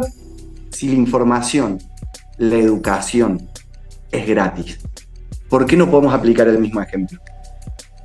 Yo creo que podemos y tenemos que alzar la voz y cada ojo, no es obligación salir a la calle o peregrinar hasta Panamá de rodillas a exigir nuestro derecho. Creo que desde el lugar que nos corresponda o desde el lugar que cada uno sienta que lo puede hacer, tenemos que hacer nuestro aporte para que en noviembre no nos quiten nuestro derecho a vapear, nuestro derecho a elegir los sabores, porque los sabores, como a Beto lo ayudaron a dejar eh, de fumar, a mí también, yo me quería todo lo contrario a Beto. Yo quería lo más lejos del tabaco posible. Nada que se parezca al tabaco. Más, hice la nicotina porque la nicotina tenía que ver con el tabaco, entonces no la quería. Ahora, y después de 3, 4 años de vapear en cero, empecé a usar la nicotina recreativamente. Yo no, ya no tomo alcohol, no, llevo una vida bastante sana. Eh, bueno, en Varsovia no podemos decir eso porque salimos bastante con Miguel y tomé un par de Varsovia fue a GFN. Pero dije, ¿por qué no consumir nicotina de una manera más limpia? Porque nadie dice que el vapeo es inocuo, es menos dañino. ¿Mm? Y acá voy a invocar a un gran amigo también latinoamericano y mexicano eh, toda la vida nos dijeron que teníamos que dejar de fumar. Ahora que encontramos una forma, nos la quitan o nos la prohíben.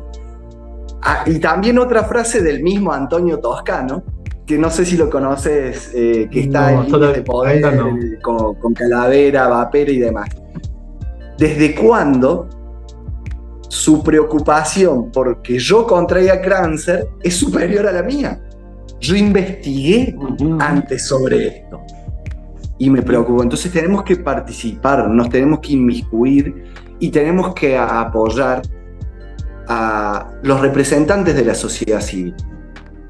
Eh, quizás uno no tiene tiempo, no tiene las ganas, no tiene más. Bueno, hay gente que nos representa en Brasil, en Argentina, en Estados Unidos, en todas las partes del mundo hay asociaciones.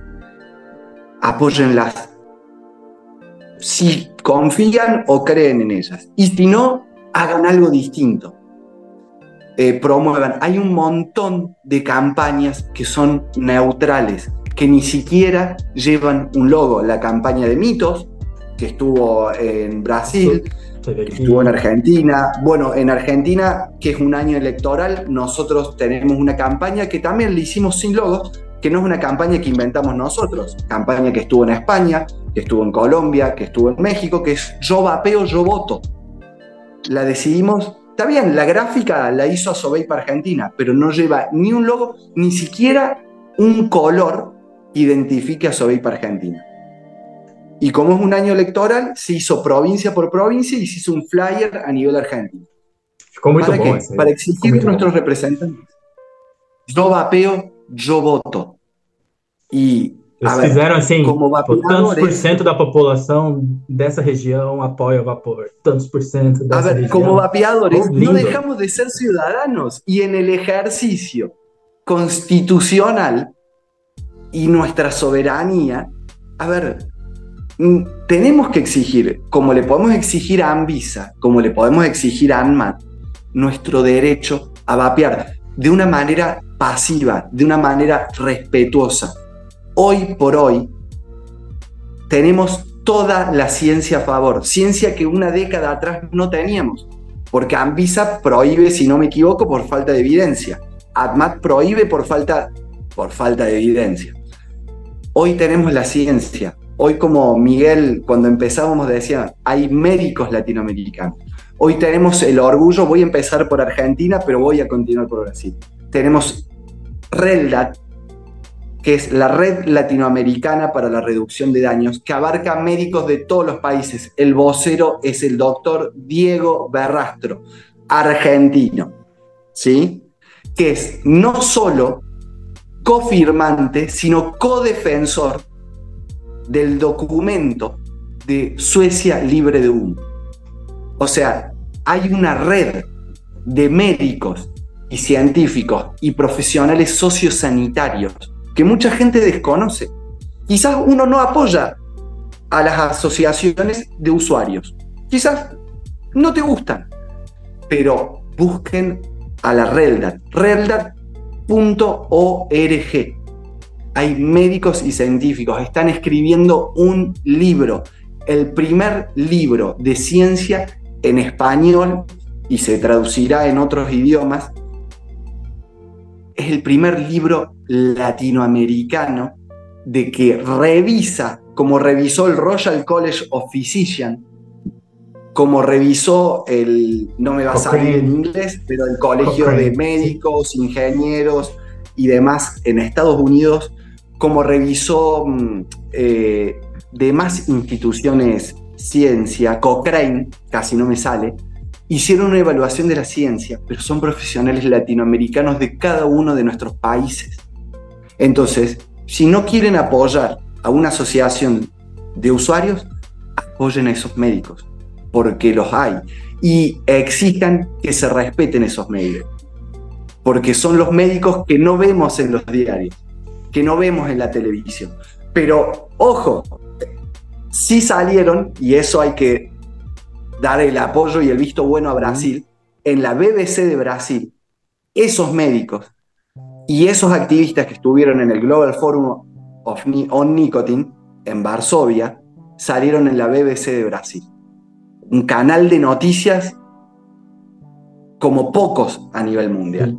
Teve também é, uma matéria da Record com Constantinos Farsalinos. e Delon Human e Milton Anders, assim. Então, bem, beleza, Beto. A gente te assustou, né? Assustou. É um, é um tema é, preocupante. Agora, extremamente quero, preocupante. Quero colocar um, um, pingo de esperança no assunto, se é que é possível. É, qual é, qual é a estratégia para chegar nesse povo e aquela pergunta, e bater de frente tem que ter uma estratégia muito bem pensada. Olha, isso pra, pra, eu não vou poder te chegar... falar, não é porque isso é segredo, mas é porque isso está sendo montado ainda. Né? Tá. O que faremos como ativistas eh, latino-americanos? A gente está num grupo grande para a gente decidir, discutir, e se possível, a gente vai lá fazer barulho. A gente está vendo ainda como fazer isso, mas não é esse o ponto de esperança que eu quero dizer. Você percebe, Beto, que a gente está lutando contra gigantes, certo? Sim. A gente foi apresentado, inclusive, agora, nesse negócio, a, a gente falava muito da indústria, mas a gente não, nunca tinha nem cogitado de que também esse universo compreende os, os filantropos bilionários, é, interesses pessoais. Pessoais, sabe? E você note o quanto de recurso que eles têm que gastar para tentar tomar o lugar do consumidor. Então, o que, que é a primeira coisa que a gente tem que fazer como sociedade civil? Né? É o que o Juanca está falando com, quando diz apoiem as associações. A primeira coisa que a gente tem que fazer é se organizar, participar e ocupar esse lugar de conversa. Ocupar essa cadeira, porque eles precisam comprar essa cadeira. A gente tem essa cadeira de forma nativa porque os consumidores são os principais stakeholders de redução de danos. E a gente, quando eles falam de tabaco, controle do tabaco, doenças, nicotina, blá blá blá blá, blá eles especificamente estão falando de nós, E se a gente se levanta e vai lá, tem um efeito. Assim, o que o Juan falou, né? Que a grande maioria, ou seja, a grande maioria, o, a, sim, a grande maioria esmagadora das associações do mundo não tem investimento. É feito na pura vontade das pessoas. Uhum. Então, assim, quando a gente fala, putz, a direta não tem apoio, não tem. Nem a Sovape Argentina, nem a Sovape Colômbia, nem a Sovape Chile, e por aí vamos até 49 associações. Uhum. E a gente, sem recurso, a gente consegue já bater de frente com eles. E o Brasil, a gente, como brasileiro, a gente tem uma responsabilidade, na minha opinião, maior do que da América Latina. Porque a gente foi o segundo país a assinar esse papel. Nosso embaixador fez parte desse, da, da construção desse, desse documento, que estão tentando destruir, que estão tentando alterar, que estão tentando jogar negacionismo científico lá. E para isso eles têm que abrir mão de 420 milhões, abrir mão de não sei o quê, para tentar calar a nossa voz, e a gente não vai calar. Então que todo esse assunto, uh, governo investindo em desinformação, os governos investindo em informação, as prefeituras, as pessoas, as associações médicas, ou seja, todo mundo, e muita gente que é ligado ao MS hoje está tá repetindo um discurso que muita gente sabe que é errado, mas muita gente não sabe. Tem muito médico, de verdade, que se preocupa com essa população, que erroneamente acredita que o tabagismo é causado pela nicotina e que seja muito claro, a OMS mesmo reconhece que a nicotina não é cancerogênica. Tá? Então, eles precisam abrir muitos recursos e a gente não precisa de recurso nenhum para estar tá na altura da voz deles. Então o que, que a gente precisa? Precisa de representatividade. Né? Representatividade. Precisa, o Brasil é muito de... grande para ter uma associação só. E a gente está vindo com a segunda. Estamos vindo de verdade. Estamos vindo forte. A gente já está interligado. Eu, a gente está na etapa da papelada, então não vou soltar muito spoiler. Mas sim, tá para sair. Ou tá para ser reativada mais uma associação no Brasil. Para a gente ocupar esse espaço. Sabe?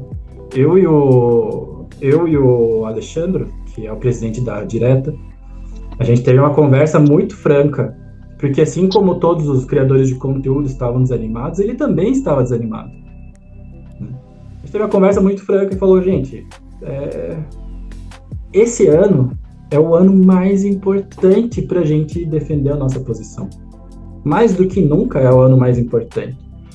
Eh, hay muchas cosas para, desarrollar y para participar y, el activismo es muy, es muy lindo, si bien no es mi trabajo que me da de comer, yo lo hago a Donoren, a para Argentina ni siquiera tiene una cuenta bancaria por elección, sé que es el camino más difícil, quizás no es el camino más inteligente que puede elegir, pero nunca se le va a pedir un centavo a los usuarios ni siquiera a, los emprendedores o empresarios del vapeo, porque el vapeo en Argentina no está regulado, y no porque sea un conflicto de interés, porque yo creo que es el camino más transparente y el camino que se hace de corazón, se hace de honor y, y a uno lo llena y me emociona con, con las lágrimas. Y esto me lo dijo mi mamá, es algo anecdótico. Yo vivo de otra cosa, yo vivo del comercio. Yo siempre fui muy desastroso en mi vida. Y este es el primer trabajo que hago ad honorem, sin recibir una compensación económica. Y mi mamá me lo dijo, es el, el único trabajo que has hecho gratis en tu vida y es el mejor trabajo que he visto hacer en tu vida. Y es un trabajo muy pasional porque yo no me considero un gran no sé, no soy científico, no soy médico, realmente me dedico a otra cosa, pero ni tampoco un gran comunicador. Pero básicamente mi labor es transmitir la información, eh, yo y, mis colegas en la asociación, la community manager es mi mujer, eh, para que vean que todo esto se hace de corazón, era o trabajar juntos o divorciarnos, eh, pero es llevar información transmitir eso porque confiamos mucho en que nuestra labor es que todos los usuarios tomen decisiones conscientes e informadas. Todos somos adultos y como adultos somos responsables. Y además conscientes e informados. Y por eso es nuestra defensa tan grande del vapeo. Porque será una frase trillada, pero el vapeo de una forma u otra nos salvó la vida. Porque yo considero que el fumar es un suicidio en cuotas. Y sí, es una frase muy fuerte, pero es un suicidio en cuotas. Eh, y creo que si nos mantenemos en el vapeo y no volvimos a fumar, quizás lo fumaba poco y yo nunca tuve una dependencia realmente a fumar, ni a la nicotina, ni a nada. Yo es más, puedo estar sin fumar. Es más, en este podcast creo que vapeamos poco, ¿no? Se vapeó muy poco para hacer un podcast de vapeo. sí, eh, especialmente você, Pero, vapeó, poco. Creo que yo hago un ejercicio un poco, no, raro. Cuando me preguntan, a mí no me costó mucho dejar de fumar. ¿Y por qué no volví a fumar? A lo mejor se me ocurrió pegarle una pitada o, una calada a un cigarrillo. Pero hago este ejercicio, el de mirar para atrás. Y miro seis años para atrás. Y miro todo lo que gané, no solo lo económico, gané salud, ganó salud mi familia, ganó lo, lo único que me pidió mi abuelo en la vida, mi abuelo también, mi abuelo que tengo vivo hoy con 93 años y está mejor que yo, lo amo con toda mi alma. Lo único que me pidió en la vida, dejé el cigarrillo Juan y le di una alegría dejándolo de fumar. Mi papá, mi abuelo, mi tío, mi mamá, mi hermana más chica son médicos. Yo no puedo estar cerca de la medicina porque no estudié eso y estoy grande para estudiarlo. Hoy se hace un poquitos días, exactamente dos días, se cumple el sexto aniversario de que yo no tengo a mi papá. El único pendiente que yo tuve con mi papá era dejar de fumar juntos. Y habíamos elegido el vapeo para dejar de fumar. Antes de que mi papá falleciera, una semana antes, yo le dije dejé de fumar y le mostré el vapeador. Íbamos a comprar un vapeador para él. Y es una parte honrar su memoria. Y trabajar en reducción de daños y aprender sobre reducción de daños es lo más cerca que yo voy a poder estar de la medicina, digamos, o de salvar vidas, o de ayudar en la salud de una persona.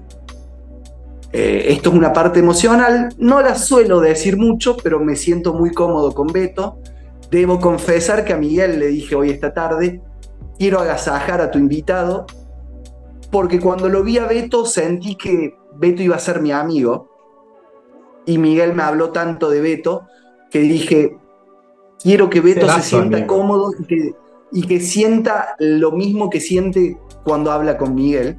Entonces me siento libre de hablar. Y creo que ser un activista hoy de la reducción de daños y del vapeo me acerca a mi papá. Me acer es lo más cerca que yo voy a poder estar de ayudar en la salud de las personas. Eh, quizás este testimonio muy humilde contagie a alguien y ayude a alguien y le sirva como bastón para tener más fuerza de voluntad y dejar el tabaquismo. Eh, no es fácil, pero se puede, pero se puede. Y cuando uno tiene que aportar un granito de arena, el granito de arena más importante y el que más hace falta es el testimonio. Tratemos de plasmar el testimonio de cada uno de nosotros en algún lado. ANESVAP en España tiene un libro con miles de testimonios. Libro y en su web está. Asobeip Argentina tiene un lugarcito reservado para cualquiera de los usuarios en cualquier parte del mundo pueda dejar su testimonio. World Vapers Alliance también lo tiene. Seguramente en Brasil va a haber un lugar para dejar un testimonio. Tem, tem no Vapor aqui do Alexandre. Y tem bastante. Entonces, busquen ese espacio, porque no hay prueba de mayor peso que el testimonio de cada uno de nosotros. Entonces, a la hora de hacer contraste, no nos pueden desmentir. Hay casi 100 millones de usuarios alrededor del mundo y no hay una muerte que le puedan atribuir al vapeo. Não há uma sola morte. É, eu acho que é muito importante, complementando o que Juan falou, é o seguinte: nós que fumamos durante muito tempo, tivemos um, realmente uma, uma, uma vida longa se utilizando do cigarro, nós sabemos que é, é, é a, a, a, diferença que faz, e eu, eu não sei se nós, né, eu ia dizer nós, mas eu não posso colocar essa palavra na boca das pessoas, mas eu tenho certeza que a uma altura dessa do campeonato, se eu continuasse fumando, eu estaria perto da morte. Se eu não tenho, se eu continuasse no ritmo que eu vinha, né, é, eu tenho certeza que eu estaria próximo de morrer. Então, é, é... a questão é, é todas as pessoas que tiveram a convivência com o cigarro, que fumaram cigarro por um longo período de tempo e param com o cigarro, ou param, é, porque é, tem aquela questão também, é, não é uma apologia você ficar vaporando, é, é, você deixar o cigarro, se você consegue realmente deixar, eu conheço muitos que realmente deixaram, muito embora exista pontos científicos que falam sobre a dependência da nicotina e quem foi usuário por muito tempo, é, um dia pode ter uma recaída, pode ter uma, uma qualquer coisa, mas, enfim, tanto os que deixaram completo o consumo de nicotina, quanto os que substituíram a nicotina por um, um método de, de, de, dano reduzido, é, elas sabem sentem no próprio corpo a, a diferença que é isso e que é a sensação que não sei outras pessoas, mas que eu tenho que a uma altura dessa da vida eu já estaria muito próximo da morte se eu não tivesse deixado o cigarro oito anos atrás, entendeu? Então, eu acho muito importante, pontuando o que o Juan falou, a importância da gente disseminar isso, da gente, da gente conversar com pessoas e mostrar isso para pessoas e fazer o que o Luiz fez comigo, trazer, né, sempre que possível, sempre que eu posso, sempre que eu consigo, também me deixa muito feliz saber que eu tirei, extraí uma pessoa do, do, do consumo do cigarro e, e trouxe ela para uma, uma, uma condição com bem menos danos, que a gente sabe disso, né? que a gente tem total consciência disso. Honestamente, eu não tenho como incluir mais alguma coisa depois desse relato tão, tão que veio tão do coração, tão profundamente do coração do Juan e do Beto, sabe? A única coisa que eu posso dizer realmente é que a gente realmente está do lado da história e a gente está do lado certo da ciência. E essa frase é a frase que o Dr. Diego Verraspro, que é o presidente da Realdat, sempre termina suas suas apresentações nos seus congressos e que toda vez que eu vejo me enche de esperança, sabe? Porque eventualmente a verdade aparece e, e a gente está realmente do lado certo da ciência. Então, esse episódio aqui, eu tava, tava brincando aqui nessas vezes que a gente cai e volta, que a ideia era fazer uma hora de episódio e a gente já tá em sei lá quantas. Então, bora lá para as vaporadas finais. Vaporadas finais.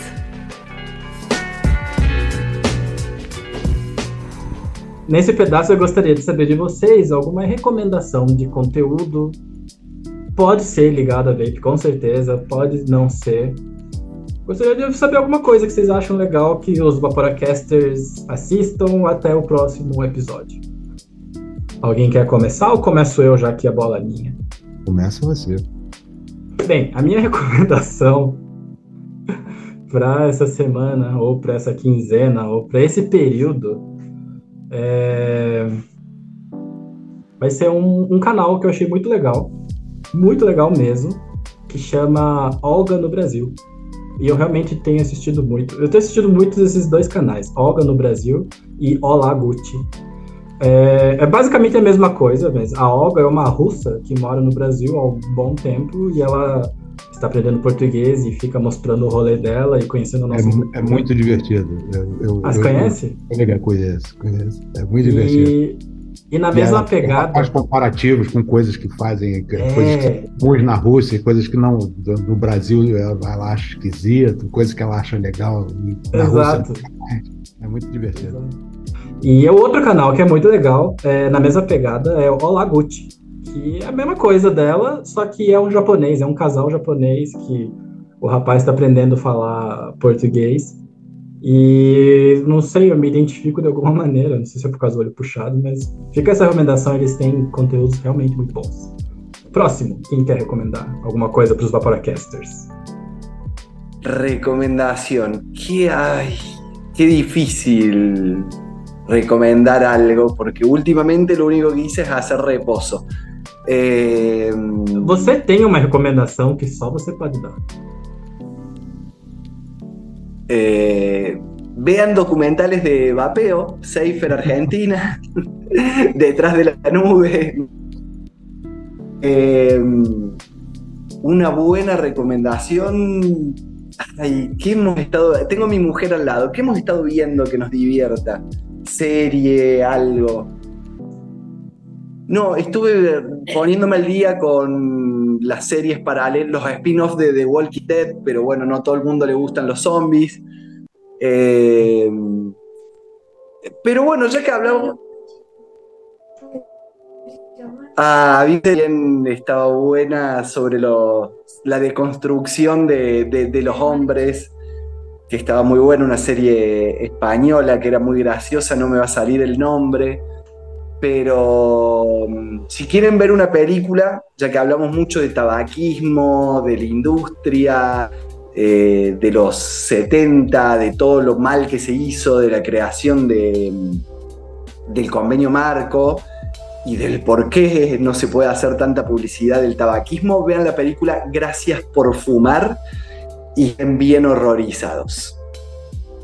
No sé cómo será la traducción en portugués.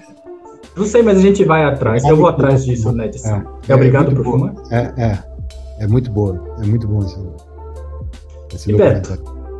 Agora é você. Eu vou, eu, eu vou, sobrou aquela geek para mim, já que você pulou. Ficou para mim, cara. assistam é, Star Trek, Star Trek, uma, uma, série nova do Star Trek chamada Extreme New World. Cara, é muito incrível. Muito, é do Pike? É, é do pai, exatamente. Eu comecei a ver, tem que continuar é, assistindo. É muito bom, é muito bom. É, Para quem gosta do Star Trek, da, da, da, da série original, assim, é, é muito a pegada da série original, é muito científico, é muito, é muito bacana. É muito bacana. E eu gostei que eles fizeram, não crossover, mas eles também incluíram um pouco a Star Trek Discovery também, né? Sim, sim, sim. E por que eu digo isso? Eu não sei se a galera do Vaporacast assiste legendado ou dublado, mas se você assistiu dublado essa série, Star Trek Discovery, saiba que foi dirigido por uma diretora de dublagem que é Vapor também. Karen é. Ramalho. É nossa Karen. amiga. A gente gravou episódio com ela. Karen. Cara, eu falo com ela de vez em quando. Todo sempre vai falar nisso, você falar com a Karen já tem um tempinho já. Manda um alô lá pra ela, que eu vou mandar pra ela lembrar que a gente existe. Pois é, então... sumiu. Deu uma sumida. Bem, o Vaporacast fica por aqui. Muito obrigado a vocês que sempre apoiam o nosso conteúdo. E é isso. Fiquem ligados. Fiquem especialmente ligados nas nossas redes sociais que a gente vai soltar. A gente avisa por lá quando sair episódio. Então, pra gente fechar, deem o tchauzinho de vocês e as últimas palavras e indiquem as redes sociais que a gente pode encontrar vocês. Prazer inenarrável estar com os senhores aqui mais uma vez, sempre e sempre que possível. Redes sociais, eu, eu criei, eu tenho, eu uso a minha pessoal, mas lá eu falo muito pouco sobre, sobre vapor. Eu criei uma nova agora que chama-se é, Braga Atabacados para começar a colocar alguma coisinha lá de volta, talvez, não sei, conforme o tempo for deixando. Talvez trazer algumas publicações interessantes do outro para cá. Já até comecei a botar algumas coisas. Mas não sei, daqui a pouco vão bloquear também, tenho certeza disso. Então, o ânimo é pouco, mas estamos mas, lá. Assim, mas, eu deixo... quiser, mas, o, mas o importante é o seguinte: as pessoas que estão escutando, que usam vape e que têm interesse em, em, em falar sobre os atabacados, falar sobre esse assunto, me procura na minha pessoal, não vão encontrar publicações, estão procurando publicações, não vão encontrar, mas se tiverem alguma dúvida, quiserem conversar, quiserem fazer perguntas, beto.bragafx. Entra lá, entra no, na mensagem, deixa uma mensagem, faz a sua pergunta, que eu estou sempre à inteira disposição para a gente falar sobre esse assunto. Beleza? Obrigado, Beto. Juan, últimas considerações, suas redes sociais, onde, se, onde a gente encontra você. bueno, eh, muchas gracias por la invitación, muchas gracias a todos los que vean este podcast, gracias por todo esto. Eh, bueno, y a mí yo no tengo muchas redes sociales personales, la verdad, pero bueno, a Sobeip Argentina lo pueden encontrar en Facebook, Twitter, TikTok, Instagram, eh, Threads y nuestro web que es asobeipargentina.com eh, .org eh, está repleto, lleno de información, tanto de Argentina como de todo el mundo, en especial también de Latinoamérica.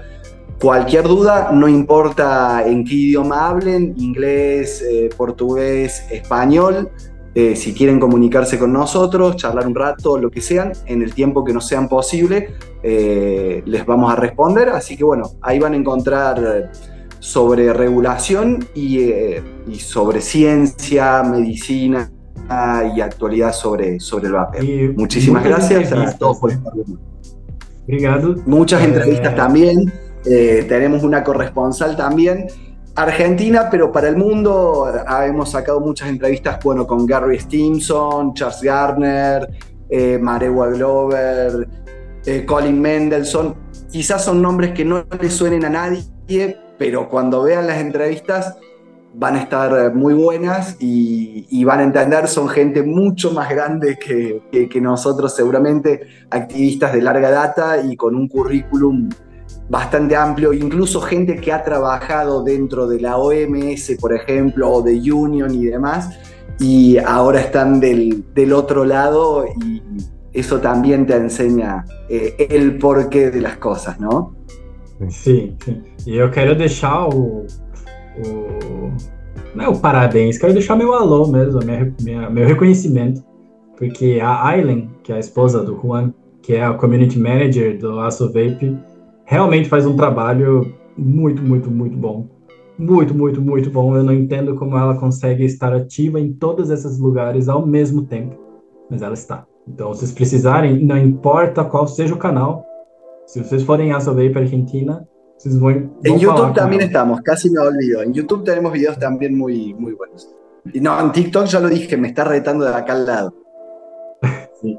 TikTok então, que fique de exemplo aí. Eu tenho a Aileen como um exemplo pessoal. Quando eu tenho preguiça de fazer minhas redes sociais, eu, aqui com preguiça, a Aileen já deve ter postado uns 30 negócios diferentes ao mesmo tempo, sabe? Mas é isso. A Paracast fica por aqui e Até a próxima, gente. Beijo. Tchau, tchau. Até a próxima.